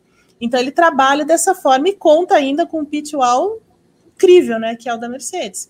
É, e é isso, assim, eu acho que enquanto eles não tiverem um carro tão bom ou melhor do que a Red Bull, o Hamilton é que vai salvar essa, essa equipe, né? Ele que vai trazer a estratégia para ele, que vai chamar a responsabilidade para si e vai fazer o que ele fez hoje. Né? E a defesa dele foi muito foi muito boa, né? Ele também deixou o Verstappen numa posição ruim ali para tentar passar e tal. Então, assim, é, eu, eu acho que ter, os dois tendo carros assim, nem que não seja muito superior ou sejam menos equivalentes, a gente vai ver um, vai ver isso que nós vimos muitas vezes esse ano. E você, como é que vê esse Hamilton que começa 2021? A gente não esperava, obviamente, pelo desempenho da, da Red Bull na pré-temporada e ao longo do final de semana, mas assim, devemos nos reverenciar a esse homem magnífico que é Lewis Hamilton, Bira. É, é, eu sou do time que já coloca ele como o maior de todos os tempos. Teve até alguém aqui que falou que eu tava torcendo pro Verstappen, o pessoal não sabe nada também, pô. Eu só tava analisando o negócio aqui. Eu acho o Hamilton, já acho ele o melhor de todos os tempos, eu acho um Hamilton piloto espetacular. É, e, como a Evelyn disse, ele tem um domínio sobre a situação né? Então, assim, acho que ele, ele, ele junta, ele, ele consegue ser muito bom, consegue ser foda, vai falar é português. E, e, e, e, você falou uma palavrão pior já aqui. Né? É, ele consegue ser muito bom em vários aspectos. Acho que ele, por, ele tem uma leitura de prova muito boa. Ele parece que assim, ele está na, na décima volta, ele já consegue meio que tá entendendo tudo que vai acontecer até a 56 sexta. É, ele já consegue. E, e, parece que ele vai defender, ele vai desenhando a corrida dele para que tudo aconteça na melhor forma possível para terminar sempre da melhor forma possível. É, ele tem uma capacidade incrível de, de se sustentar minimamente competitivo, mesmo quando o, o, o, o pneu está tá estrupiado. Né, várias provas, como a de hoje, que o pneu está estrupiado, ele consegue ainda é, não ter aquela queda tão brutal assim, e ainda conseguir até tirar uma voltinha ou outra, conseguir ganhar um tempinho ali numa, numa ultrapassagem de retardatário, conseguir brigar por posição como brigou hoje. Então, acho o, Hamilton é espetacular nesse aspecto, né? E ele, a forma como acho que ele e a Mercedes têm um entrosamento para fazer essas leituras durante a prova, e a Mercedes sabe exatamente tudo que pode tirar do Hamilton e o Hamilton tudo que pode tirar do carro da Mercedes. Então, por isso a gente vê provas como essa. Várias provas em que a gente já viu. É muito fácil falar que o Hamilton ganha todas porque o carro é melhor. Mas se a gente pegar todas as provas desse período de domínio do Hamilton, em várias delas ele ganhou porque era o melhor carro e ele é o melhor e foi incontestável. Mas tem várias vezes que ele tirou um resultado que não, ele, que não era esperado que ele tirasse. Você vai ver na prova e fala, não, não vai ganhar. Hoje não tá, não, não tá para ele. E daí o que acontece? Ele ganha. É, hoje foi mais uma dessas provas. Para mim, o Grande Prêmio da Turquia do ano passado foi o maior de todos, né? Foi uma corrida que, inclusive, ele bate o recorde do Schumacher. Aquela prova, assim, era impossível ele ganhar aquela prova e ele ganhou. No braço, no braço. Né? Foi um negócio impressionante. Ele estava em e... sexto lugar, né, Bira? Ninguém esperava que ele fosse Sim. sair da sexta posição e ele ganha a corrida. Ele ganha a corrida. Ah, desculpa, pode falar. Não, não, é, não, pode falar, pode falar, pode falar. Não, queria falar que, assim, é que ele teve uma paciência, né? Porque a grande, o, o ponto-chave daquela, daquela corrida foi encontrar a temperatura certa do pneu naquele, naquela, naquela condição de pista muito, é, de, de, asfalto diferente, né? E ele teve uma paciência de passar a corrida inteira até atingir aquele, aquela temperatura, não mudar os pneus, não ir pela cabeça dos outros, né? Da, da equipe, enfim, da sensibilidade dele para vencer aquela corrida. Foi fantástica, de fato foi mesmo. É, então, eu, eu, então acho que o, Hamilton tem, tem muito mérito nisso. Essa prova de hoje é um negócio desse. Teve alguém aqui que falou por causa da minha camisa aqui, ó. Se vocês perceberem aqui, eu hum. fiz uma brincadeira, né? Tem a camisa do Verstappen e tem uma camisa do Hamilton aqui do lado. Aqui não dá para ver direito. Na verdade, não é do Lewis Hamilton, é do Richard Hamilton, que é um jogador da NBA, né? Era um jogador da NBA, mas a camisa tem o nome dele, então eu decorei com os dois pilotos que, ganha, que ganharam primeiro e segundo lugar na prova. Pra Inclusive, cá, rendeu. Desculpa. Não, só, só para completar, Eve, só, só para não, não perder o gancho. Para cá não tem camisas 31, 30, 29. Você não é daquelas pessoas que colocam um número de camisa uma ordenada. Não, sabe o que, que é mais engraçado? Eu só vi que deu 32, 33 quando eu pendurei. Porque ah, o, tá. que o, o Verstappen é 33. Aí quando eu fui pegar a camisa do Richard Hamilton, que é uma camisa do Detroit Pistons, que é o time que eu gosto na NBA, eu falei, qual era o número dele mesmo? Eu peguei, ah, é 32, beleza. Quando eu pendurei, opa, deu 32, 33. Só isso. Mas eu tenho camisa da Copa Açúcar, tenho camisa do Nelson Piquet, tenho camisa do sei lá o quê, não, isso não tem nada, não diz nada. Inclusive, Bira, é, o, o, Gabriel Carvalho, que trabalha aqui com a gente, que está lá na redação no Grande Prêmio, foi o primeiro a perceber, né? E disse, cara, que genial. Genial mesmo. Geni muito genial mesmo. Escuta, deixa eu fazer uma perguntinha para vocês. Por onde vocês viram a transmissão de hoje? Pela Band ou pela F1 TV Pro?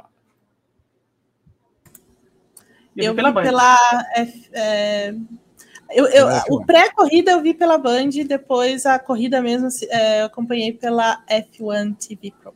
Então temos aqui é, uma boa demonstração do que foi esse novo produto Fórmula 1 para o público brasileiro. Eu queria começar com você, Evelyn Guimarães, falando como é que foi ter a experiência de assistir a categoria.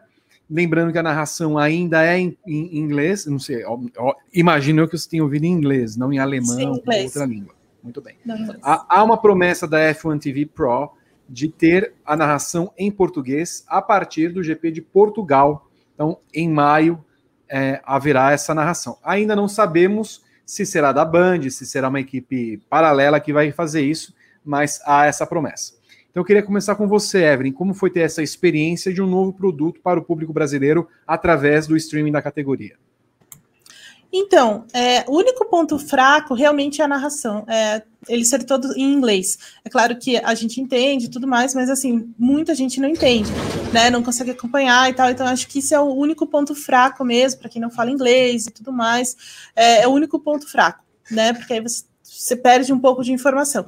Mas, assim, as, as imagens, a, todas as possibilidades de tela, de tela separada, de você assistir a, a corrida do ponto de vista do seu piloto favorito, da equipe, é, sabe, todos os tempos, a estratégia, que pneu o cara tá usando, que, aonde foi o aonde que tá o cara na pista. Então, tudo isso a gente tem como, é, como opção né, nessa, no, no, streaming da Fórmula 1. É incrível, é muito bom, você consegue ver de novo vários, é, vários trechos. É, então, assim, para mim foi excelente, assim, não, não pediria coisa melhor.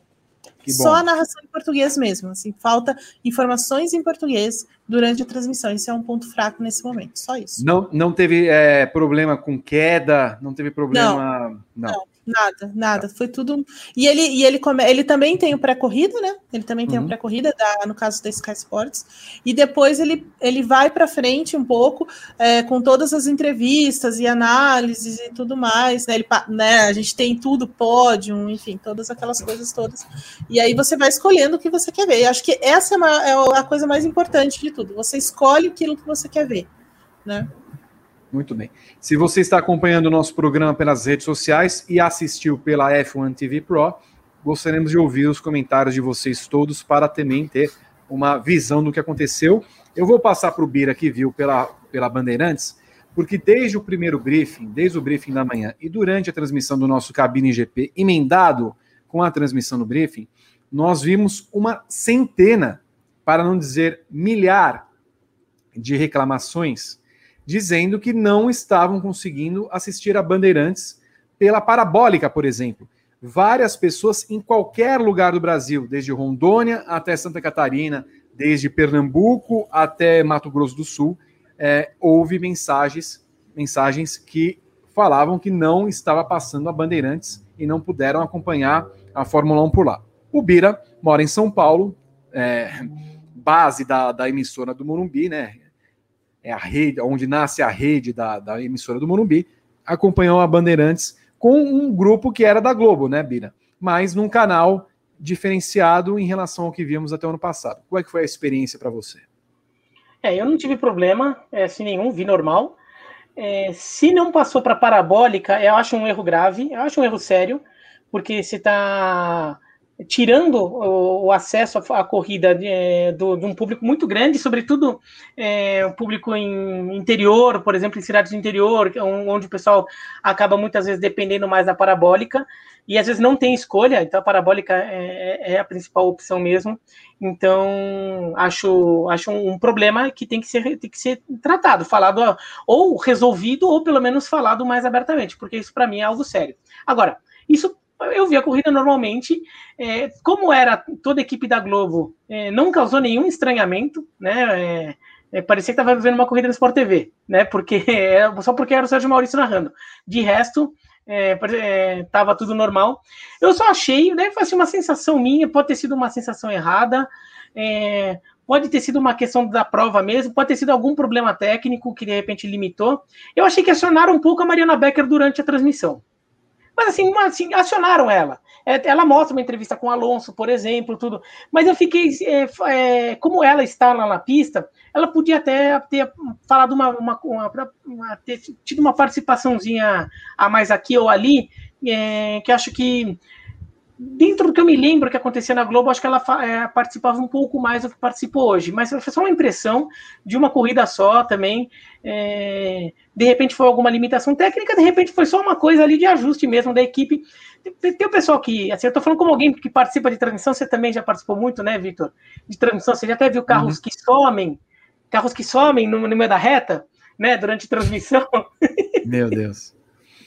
então, Teve isso é, o pessoal não sabe, acha que vocês são existe um entrosamento da equipe também. É uma equipe de transmissão tem todo um entrosamento ali entre narrador, comentarista, quando tem repórter de campo, no caso repórter de pista, o produtor, o operador de áudio que está ali porque ele já sabe mais ou menos como é que você gosta de ajustar.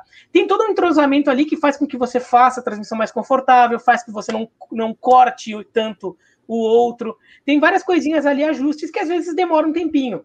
Quando eu vou comentar algum, algum jogo com um narrador que eu nunca fiz o jogo antes, é sempre se fica ali tentando aprender como é que, como é que ele faz, e o cara deve estar tentando aprender com, com os meus jeitos ali para entender. É, é um entrosamento mesmo, né? Quando um quer falar, quando o outro quer falar, para não parar, como, como funciona isso. Eu acho que a, é, que, que a Band, assim, mas no geral foi muito bom, sim, em geral não tem de reclamar acho que o grande ganho mesmo é o pré, o pós-corrida, não posso falar porque a gente está aqui, né? Mas assim, então tá, dizem que está rolando um pós-corrida, mas ter um pré-corrida do jeito que teve, ter um sábado cheio de coisa como teve, isso é um ganho muito grande. Berton apareceu aqui na tela, tem algo a falar. Não, Vitor, é que eu estava no comando da, da, do Cabine GP e acompanhei os comentários da galera que estava tendo dificuldade em assistir por causa da distribuição pela parabólica. Além da parabólica, o pessoal reclamou bastante que o site da Band ele não estava aguentando os acessos e, e, a transmissão da TV pelo site estava travando. Eu, no começo, para pegar os prints para passar pela cabine, estava pela tela da Band e realmente eu não consegui pegar print pelo, pelo site da Band, porque ele só travava, e eu devo ter assistido de umas 15, 16 voltas, umas duas ou três, até eu conseguir assinar a F1 TV. Porque eu estava tendo problema com meu cartão também, resolvi, e aí eu consegui pelo link que está aqui embaixo na descrição. E bem fluida, lá não tive problema nenhum em pegar os prints, e pelo contrário, estava transmitindo pelo meu computador na segunda tela aqui, vendo o iPhone TV e na outra tela o Live Time ao mesmo tempo. Então, assim, bem fluido, bem tranquilo. O site realmente da Band eu tive problema. Muito bem, então. Você está no briefing pós-corrida, briefing segunda edição, para analisar tudo do GP do Bahrein de Fórmula 1. É, vitória de Lewis Hamilton. Se você não acompanhou a corrida, espero que você saiba que Hamilton não seja um spoiler Hamilton venceu a corrida por meio segundo em cima de Max Verstappen. Valtteri Bottas terminou na terceira colocação. E Sebastian Vettel tem cinco pontos no campeonato, mas os cinco são na carteira, já que ele não terminou entre os dez primeiros, ele foi punido duas vezes ao longo do final de semana. O Rodrigo Berton, eu já recebi aqui do Renato Ribeiro as notas lá dos assinantes que estão são membros do nosso grupo lá no WhatsApp. Eles já mandaram as notas já temos a média aqui. Eu gostaria que você subisse a vinheta. Não tivemos esse homem maravilhoso, esse homem maravilhoso no Carnaval Carioca. Jorge Perlingeiro, o autor das Notas do Rio, vem aí para trazer o quadro Eis as Notas. Antes da vinheta, vocês estão vendo aqui na tela, 27,90. Dani Ferreira manda mais um superchat. Band fica no pré e pós o tempo todo com aquela música chata mas foi top, viu? Eles estão usando aquela, o tema da Indy. Eu gosto bastante, então eu não tenho, eu não vejo problema nele. Posso eu subir? gosto do tema. Eu gosto eu do amo. tema. Eu amo Só que tema. eu acho que para Fórmula 1 não devia ser, porque ah, confunde. Eu sempre acho que vem coisa da Indy, daí vem a Fórmula 1. Acho que eles deviam ter um para Fórmula 1 também. Esse domingo de hoje da Band não lembrou os áureos tempos que a Band entrava nove da manhã para cobrir Indianápolis e ficava é, tocando... então. Eu fico pensando nisso. Quem é que vai cobrir a Indy? Esse ano fica a pergunta. Vem aí ao quadro, enfim, eis as notas. E agora, depois de mais um grande prêmio de Fórmula 1, eis as notas. Só se for agora.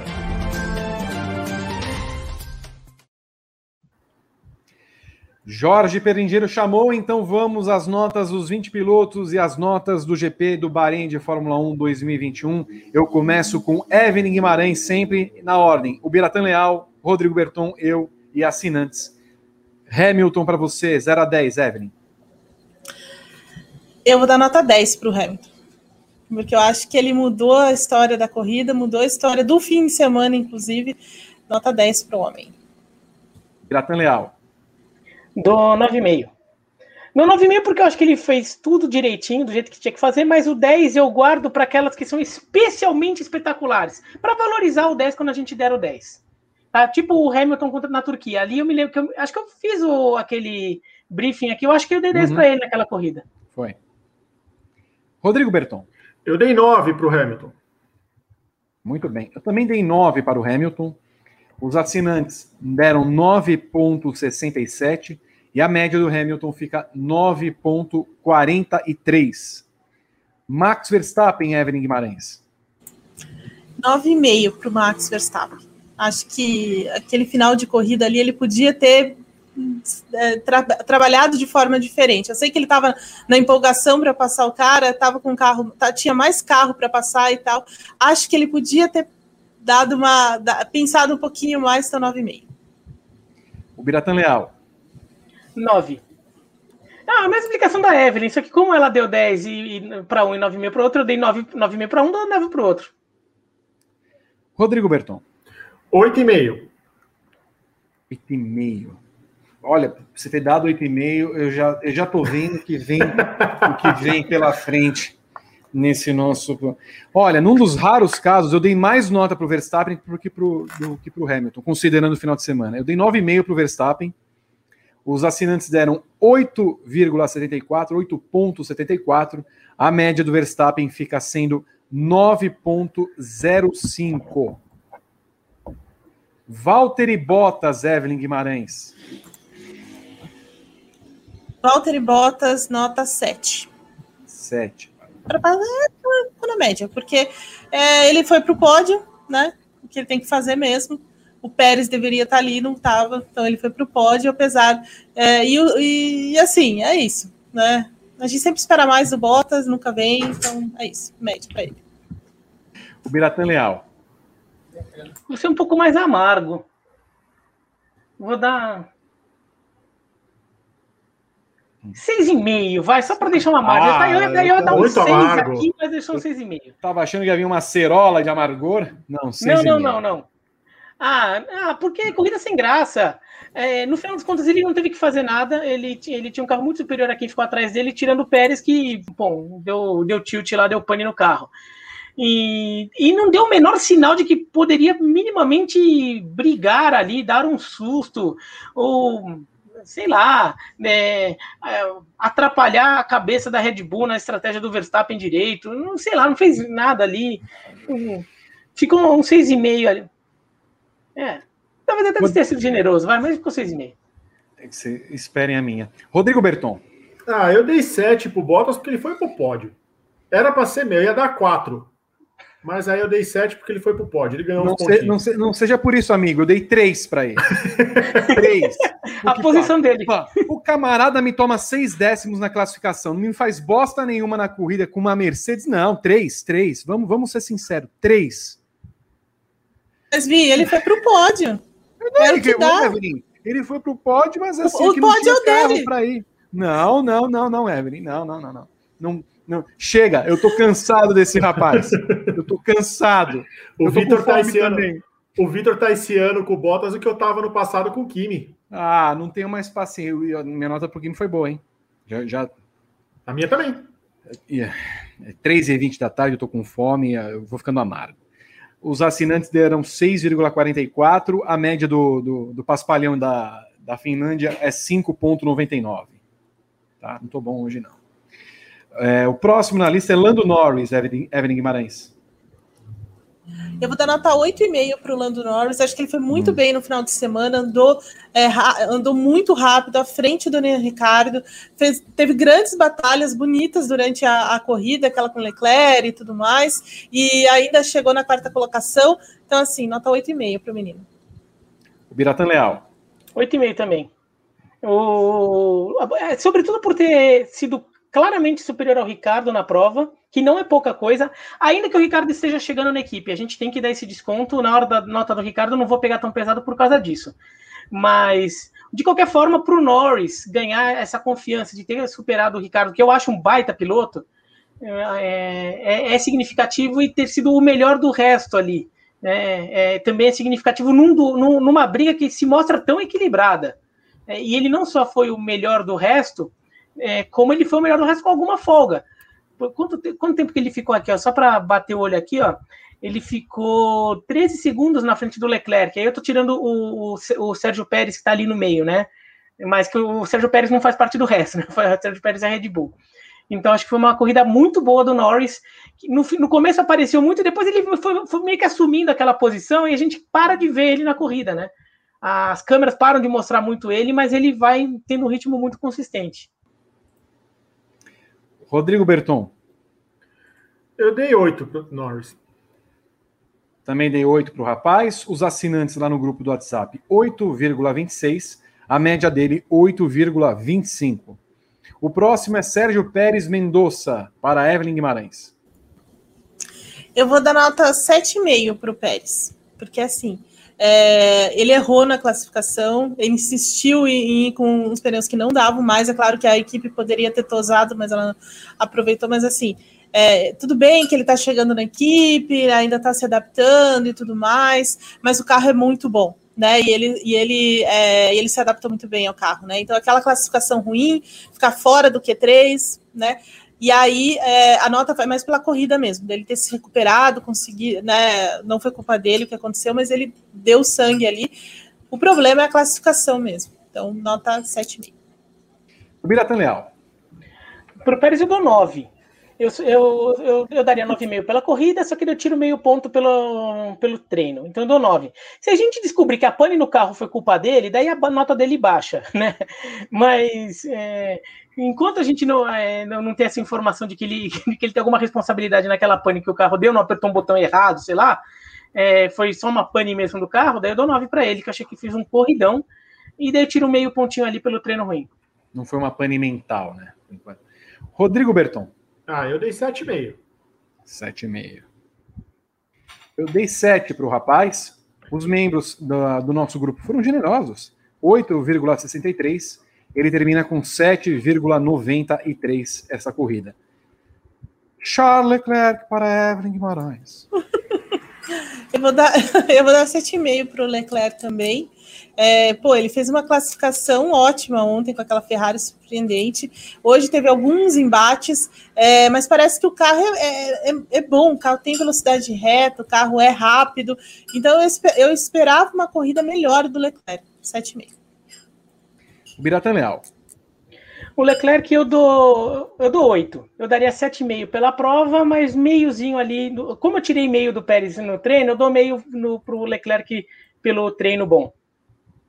Rodrigo Berton. Sete.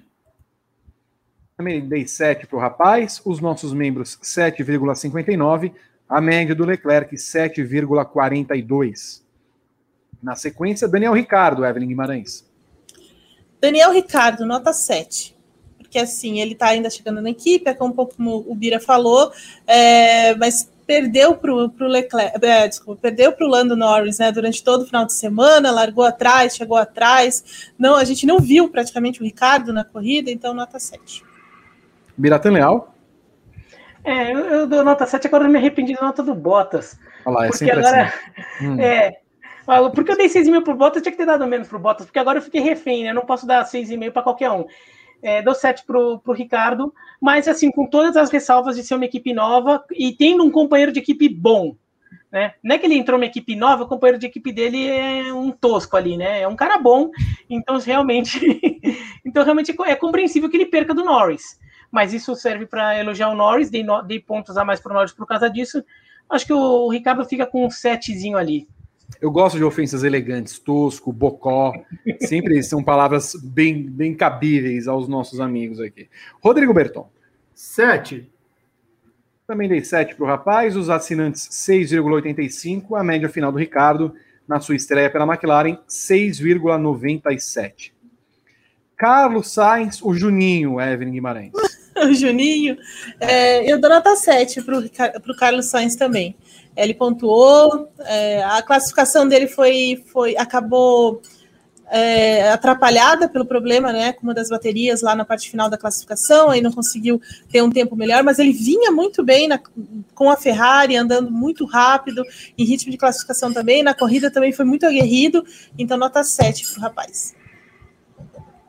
Biratan Leal. Uh, o da 6,5 pro, pro Sainz, eu acho que ele, ao longo da corrida, acho que ele é, foi perdendo um pouco, não conseguiu manter tanto. Mas eu tô arrependido dessa nota do Bottas. Aí agora já foi, já dei a nota, ah, mas o Bottas tinha dado menos. Assim, né? assim, como eu vi que você está meio remoendo essa nota, para saber, quanto você daria pro Bottas nesse momento?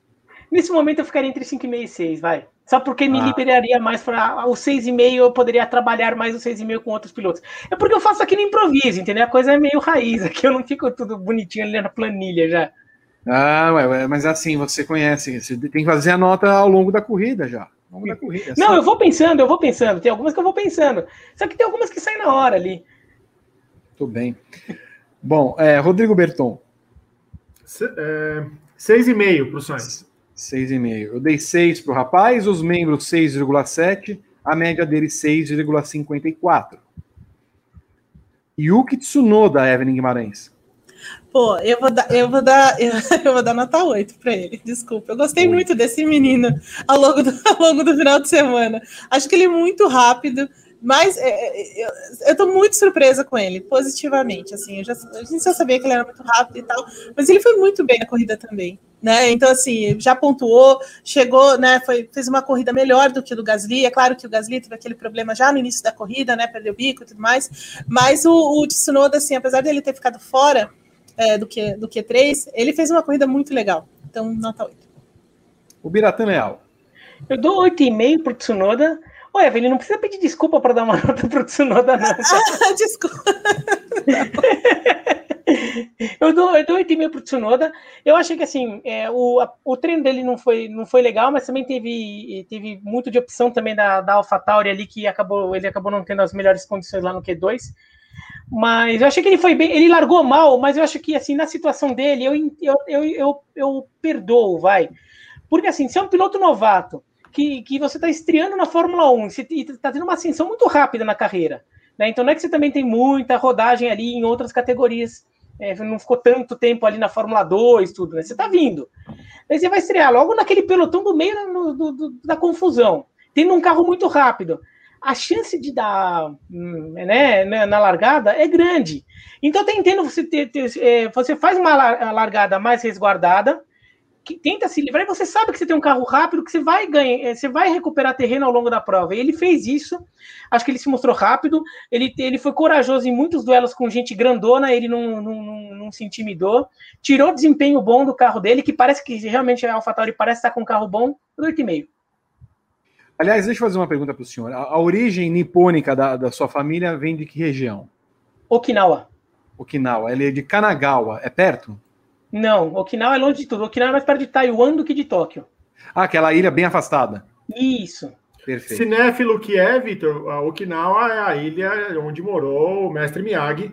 Exatamente. Claro, e é onde foi feita a espada do Kill Bill. Também. Por Hattori Hanzo. Sim. Um abraço a ele, inclusive. é... Não ele morreu. Ele morreu? Morreu! Não. A sua nota, Berton, enquanto eu me refaço. Por isso que a espada valia tão, tão cara. Oito. Oito pro Tsunoda. Eu não Já? devia, mas vou, vou lhe ajudar. Ah, ah oito. É, eu dei seis para ele. Eu fui um pouquinho crítico. Porque eu achei que ele deveria ter ido melhor, tanto na classificação quanto na corrida. Eu dei seis. Mas, gente, o cara foi prejudicado na classificação. Tudo bem que o início da corrida não foi melhor, mas ele fez. Ele foi... Um beijo. Não, não, não... Evelyn, um beijo. Não, não, agora você não pode falar nada. Um beijo para Leila Lopes. Renato Pilota, um beijo para Leila Lopes. E para Claudete Troiano também. 7,93 deram os assinantes. 7,69 é a média final do nosso Yuki Tsunoda. Mas assim, morreu mesmo. É, quem é o próximo? Uh, ah, Lance Stroke. O antigo Paier. O antigo Paier. Ex-Paier. É, então, para o ex-Paier, e hoje mais do que nunca ele provou, né? Que é ex-Paier. Primeiro, passou, fez uma boa classificação, fez uma boa corrida, nota 8 para ele. Né? Principalmente se você colocar na balança tudo que o Vettel não fez no final de semana. O Pirata Leal. É, achei o 8 um pouco generoso, hein? Eu vou dar 7,5. Mas acho que ele foi bem, acho que ele foi bem. É, eu vou contar para você, porque a, a Evelyn tá generosa. Essa semana foram uma série de aniversários na casa da Evelyn, Pina. O que ela se refestelou com festinhas, ela fica feliz quando come docinho, aí ela vem vem assim pro domingo. É, mas eu tô é, feliz com a corrida também, por isso. esse ano, sempre... eu, esse ano eu vou ser mais generosa também, eu pensei. Ah, imagino. Sempre lembrando que as é festinhas na casa da Evelyn foram feitas só entre os que moram na casa da Evelyn, né? Sem aglomerações, isso, mantendo isolamento social. Isso mesmo. Foi com a avó isso. dela. É que, é que parte, parte, parte da, da família que estava fazendo aniversário nem, nem é, não dá nem para aglomerar, digamos assim. Uma, uma está na Alemanha, em Leipzig. Isso. O Rodrigo duas, Berton. Duas. duas. O Biratão achou o 8 da Evelyn generoso, eu achei o 7,5 do Biratão generoso. Eu dei 6 pro Strong. Bom, eu dei 5. Não sei se vocês viram na corrida do Stroll, eu devo ter visto outro cara. Mas enfim, 6,63 é a média dos assinantes e ele fica com média 6,63 no final. Kimi Raikkonen, Evelyn Guimarães. Olha, não, me massacrem, tá? Eu acho, não, que... forma alguma. Nota, eu acho que a corrida dele, a classificação foi ok, assim, nada muito diferente, nota 6. 6. Ah, tá bom. Pirata Leal. 6,5. Ah, acho que assim, pelo, pelo, carro que ele tem, até conseguiu ficar, ficar, brigou por pontos até perto do fim da corrida, esteve na zona de pontuação durante o período da prova. É, acho que 6,5, tá bom. Rodrigo Berton. Olha, eu fui bondoso com o Kimi Raikkonen nessa primeira corrida. Dei 7,5 para o Homem de Gelo.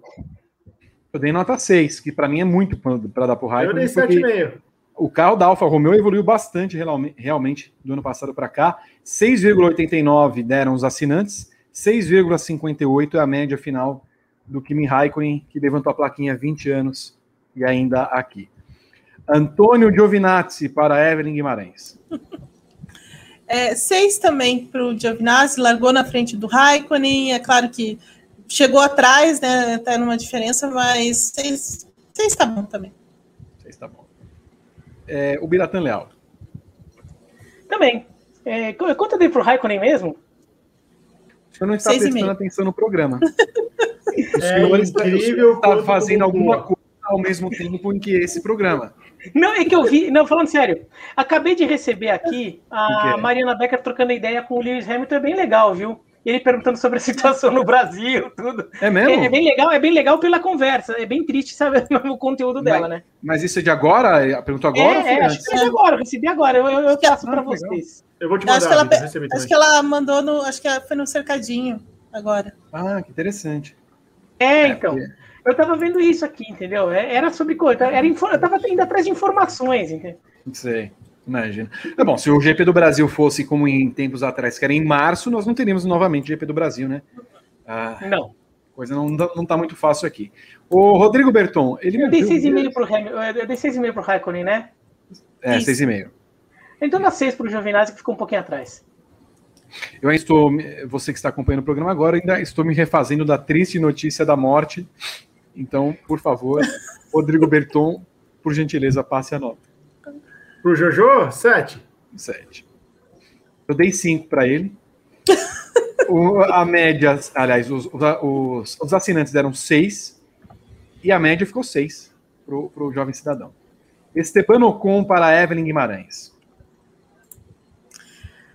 Uh, nota 5 para o Ocon.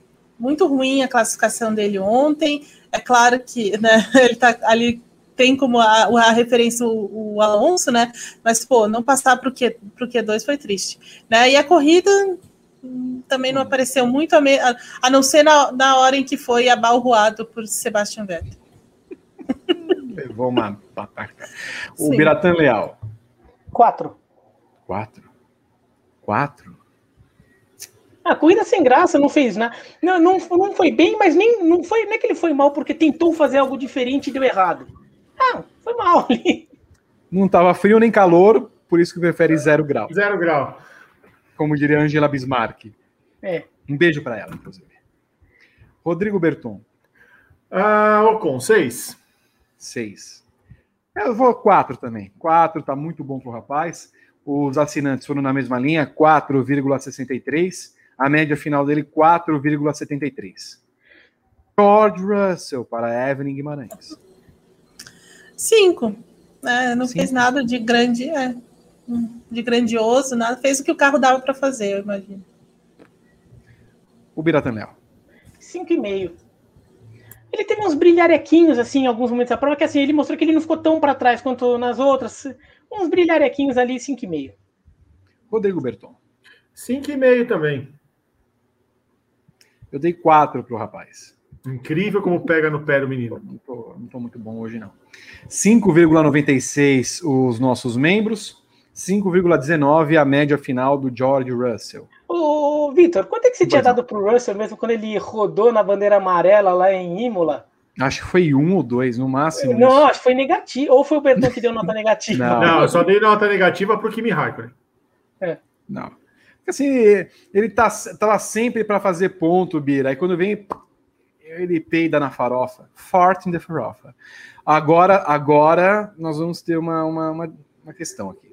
Porque chegou a hora e vez, Evan Guimarães, de Sebastian Vettel.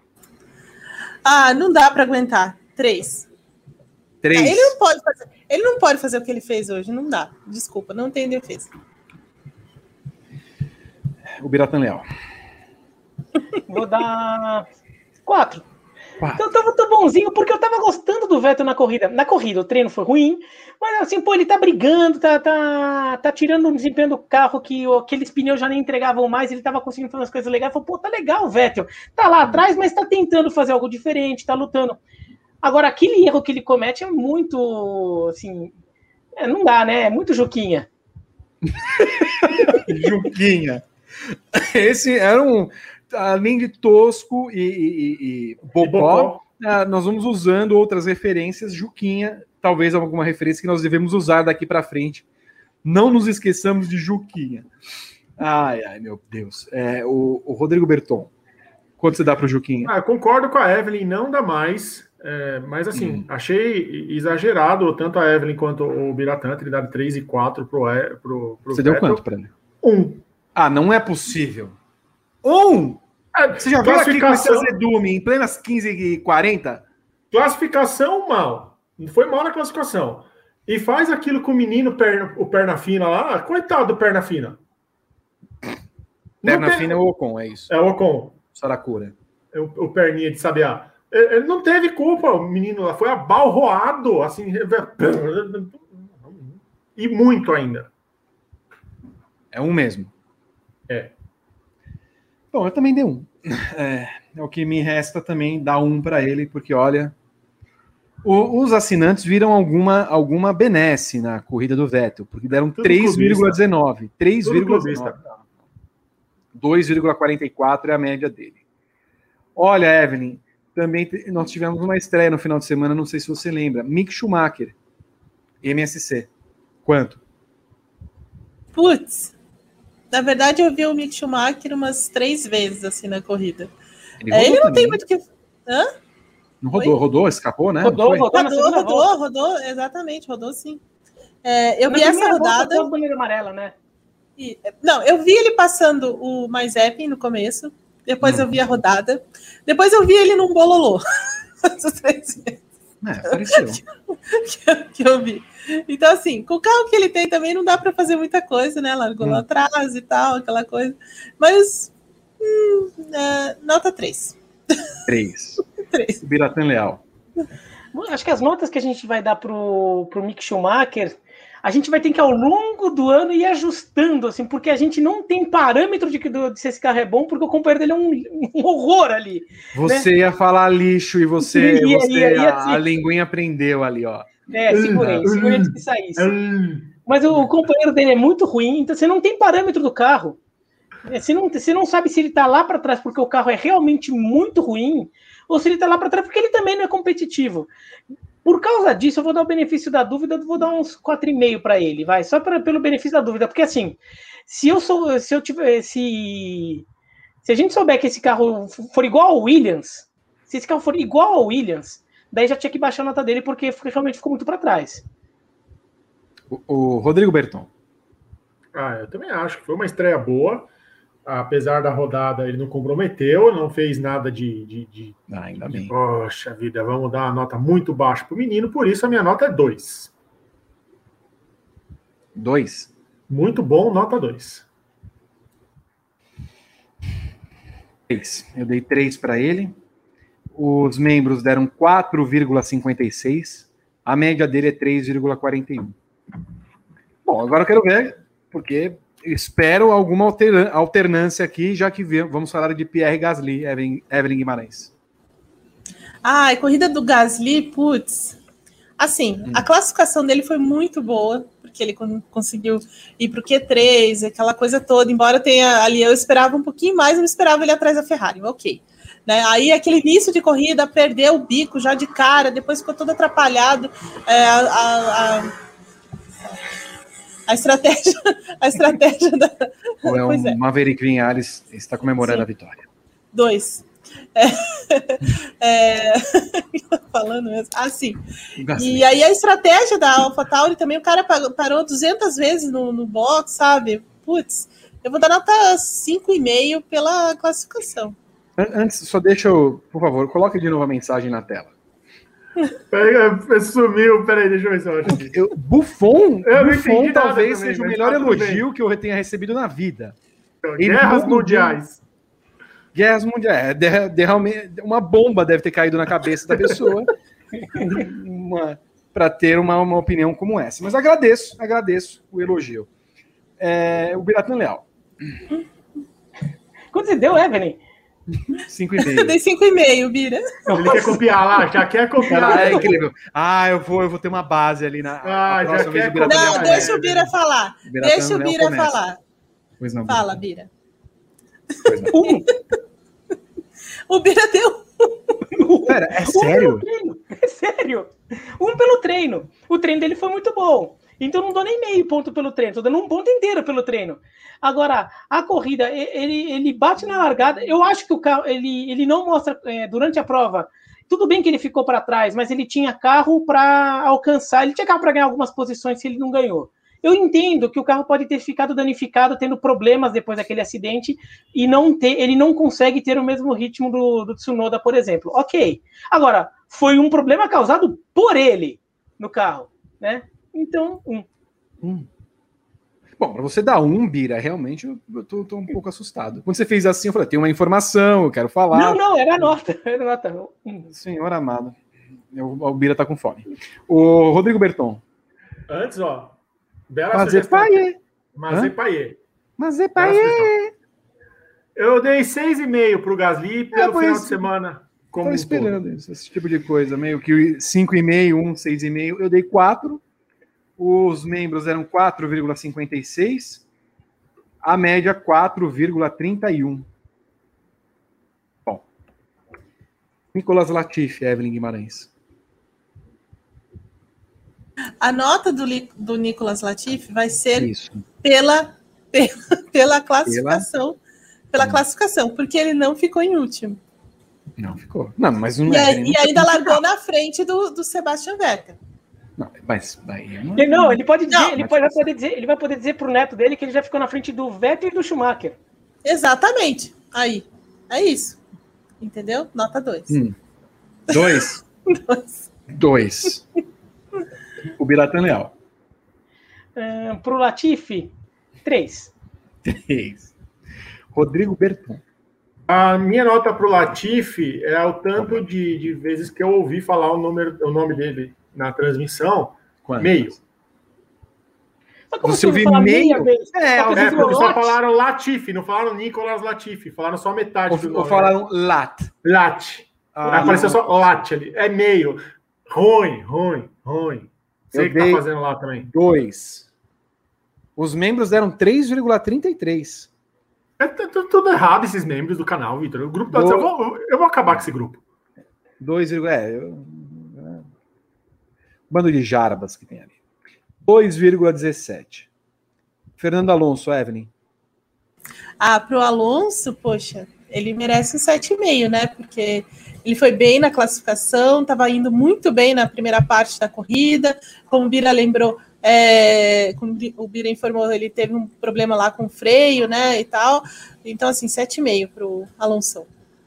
Biratan Leal. Ah, para o Alonso, 6,5. Achei, achei que ele foi bem, achei que ele foi bem, teve esse problema no freio. A gente acabou não vendo ele em, é, numa corrida inteira, ver o que, que, ele poderia fazer numa reta final, né, considerando que a, a, dele foi muito prejudicada pelo problema no freio. Mas acho que, mas assim, no final das contas, eu acho que ele sai com um saldo bem positivo ali, de, de confiança. Rodrigo Berton. 11, não, não é 8. 8? 8. Botou o carro no Q3, Vitor. Ah, Esse é o coração falando. Ele tá votando com o coração. Não, o, o, o Gasly é botou o carro no Q3, se deu 6,5. É, então, 11. Coração é 11, mas o carro do Gasly é melhor que o do Alonso. Eu dei 6 pro rapaz, 6,41 os membros.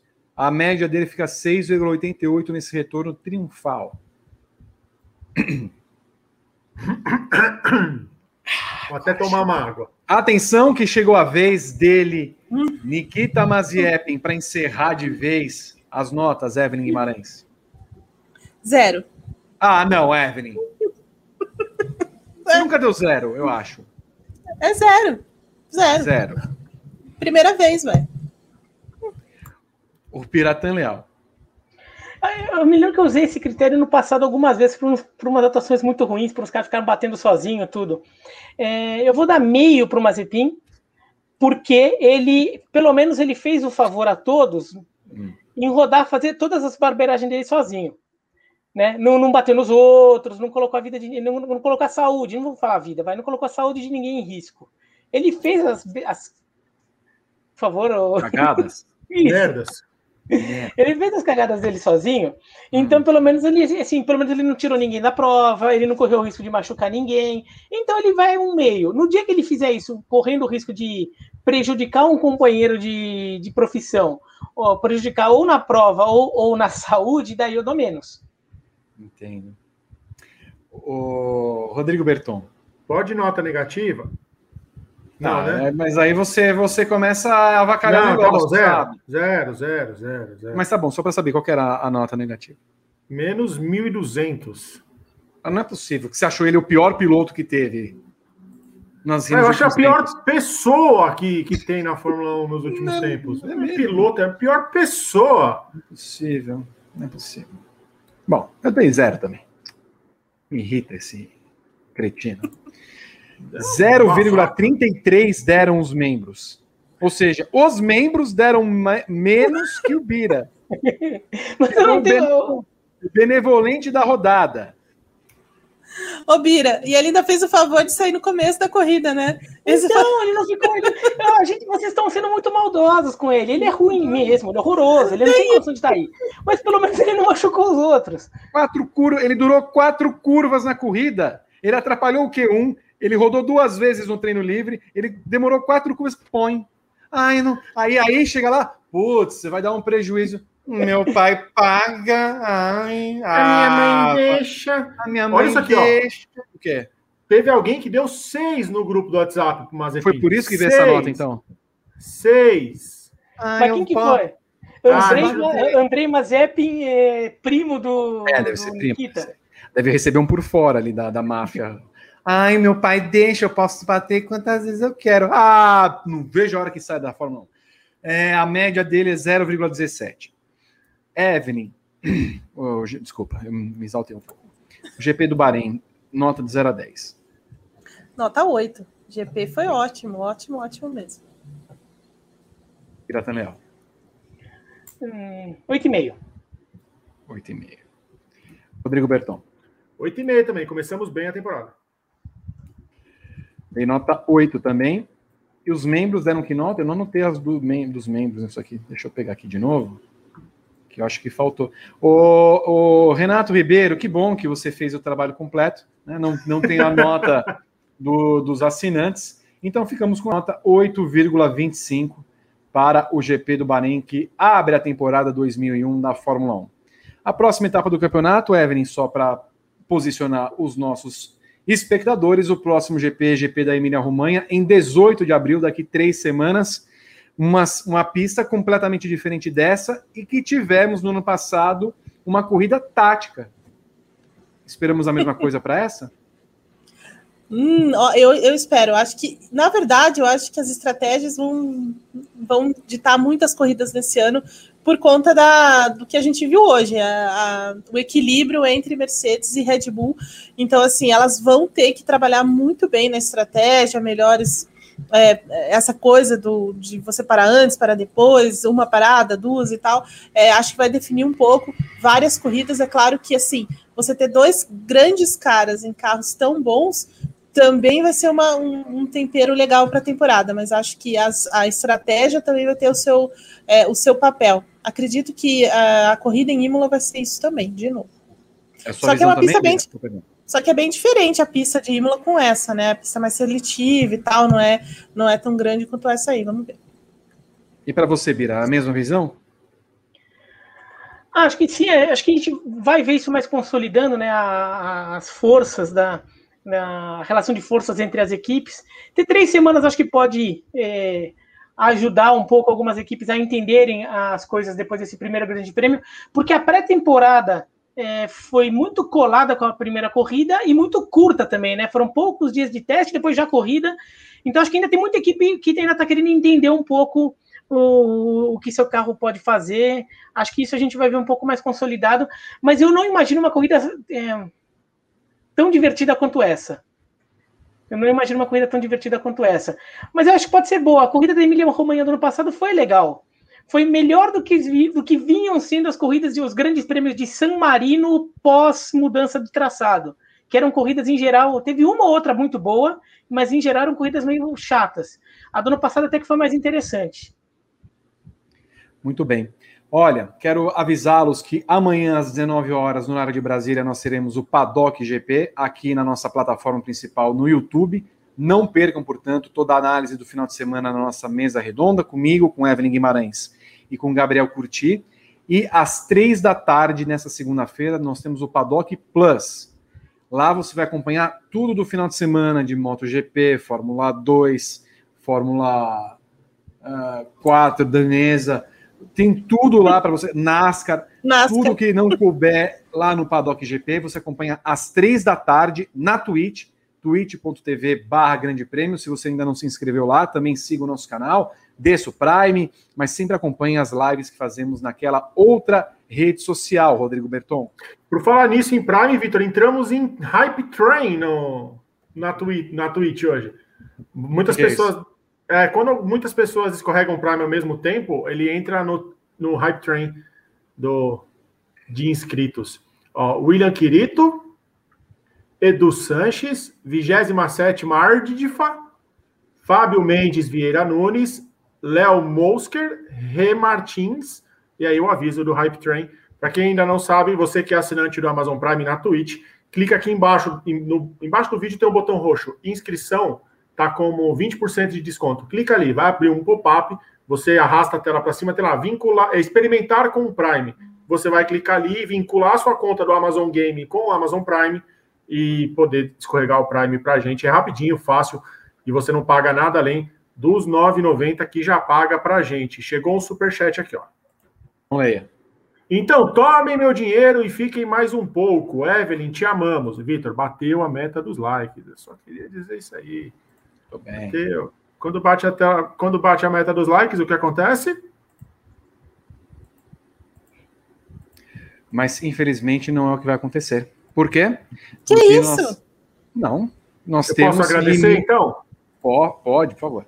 Vou agradecer quem mandou o superchat acima de 20, de 18,90 para gente. O Dani Ferreira mandou 27,90. O Marcelo Bart mandou 27,90. O Aglinart 9,99 doletas. E lá no começo do programa, o Hilliard mandou 20 reais, falando que o Hamilton é fodástico, com o carro pior levou, calou a boca de muita gente. Agradecer a todo mundo que mandou superchat também, de todos os valores. Vocês movimentam esta holding Hoje que tive, hoje a gente teve duas transmissões enormes, vários estúdios, migração de, de salas. Achei uma maravilha isso aqui. Muito bem. Eu quero agradecer primeiro a presença de Ubiratan Leal, que mais uma vez nos honra com sua Aliás, presença. É... É. Não, não, não, não, não vou falar isso aqui. O quê? Não, fala, vai. Fala, Bira. Não, fala. Ah, não, agora fala. Agora, ah, fala, fala. agora fala. Não vai falar? Não? Não, vê, no chat privado. Meu Deus do céu. Deixa eu ver então aqui, vamos aqui. Ah, tá. Entendi. Tá bom. Não. Agora não, nós vamos acabar o programa mesmo. É isso. Tá. Olha só. Obrigado, viu, Bira, pela sua presença. Imagina, eu que agradeço. É, quem sabe a gente não tem outras oportunidades aí. O próximo grande vai demorar para acontecer, né? Três Mas semanas. sempre as ordens. Venha sempre, o convite é eterno, tá bom? Beleza. Evelyn Guimarães, obrigado mais uma vez pela sua participação. O, o convite é eterno, mas você tem que fazer, viu? Tá? Ah, bem. Sempre mandar a mensagem no WhatsApp, eu faço em três dias. Obrigado, viu, Evelyn? Eu que agradeço. Agradeço muito o Bira também, que é sempre muito especial quando ele vem, muito divertido também. Obrigada, tá Bira. Joia. Te vejo amanhã, Evelyn, às 19 horas no horário de Brasília, com o Paddock GP. Até amanhã, gente. Um beijo para todo mundo também que acompanhou até agora. Muito obrigado para você que acompanhou a gente desde as 11 da manhã com o Briefing 1, com o Cabine GP. Mais de 120 mil pessoas passaram pelo Grande Prêmio hoje. Que maravilha, estou feliz demais. Acompanhe o trabalho do Grande Prêmio ainda hoje no grandepremio.com.br, nas, nas mídias, nas redes sociais. Ao longo da semana, sempre twitch.tv barra Grande Prêmio, lives todos os dias às 15 horas, programas diferentes e especiais. Amanhã, Paddock Plus, Terça-feira, Giro BR para falar dos brasileiros ao longo do final de semana. Quarta-feira, TTGP para falar dos assuntos quentes. Quinta-feira, nós temos o WGP, só falando com as meninas desse site, com convidadas especiais. Sexta-feira, vem aí para falar do que vem aí no final de semana. Valeu, gente. Um grande abraço. Muito obrigado pela audiência. Nos vemos no briefing daqui duas semanas, no sábado, pós-GP, pós-classificação na Emília Romanha. Tchau.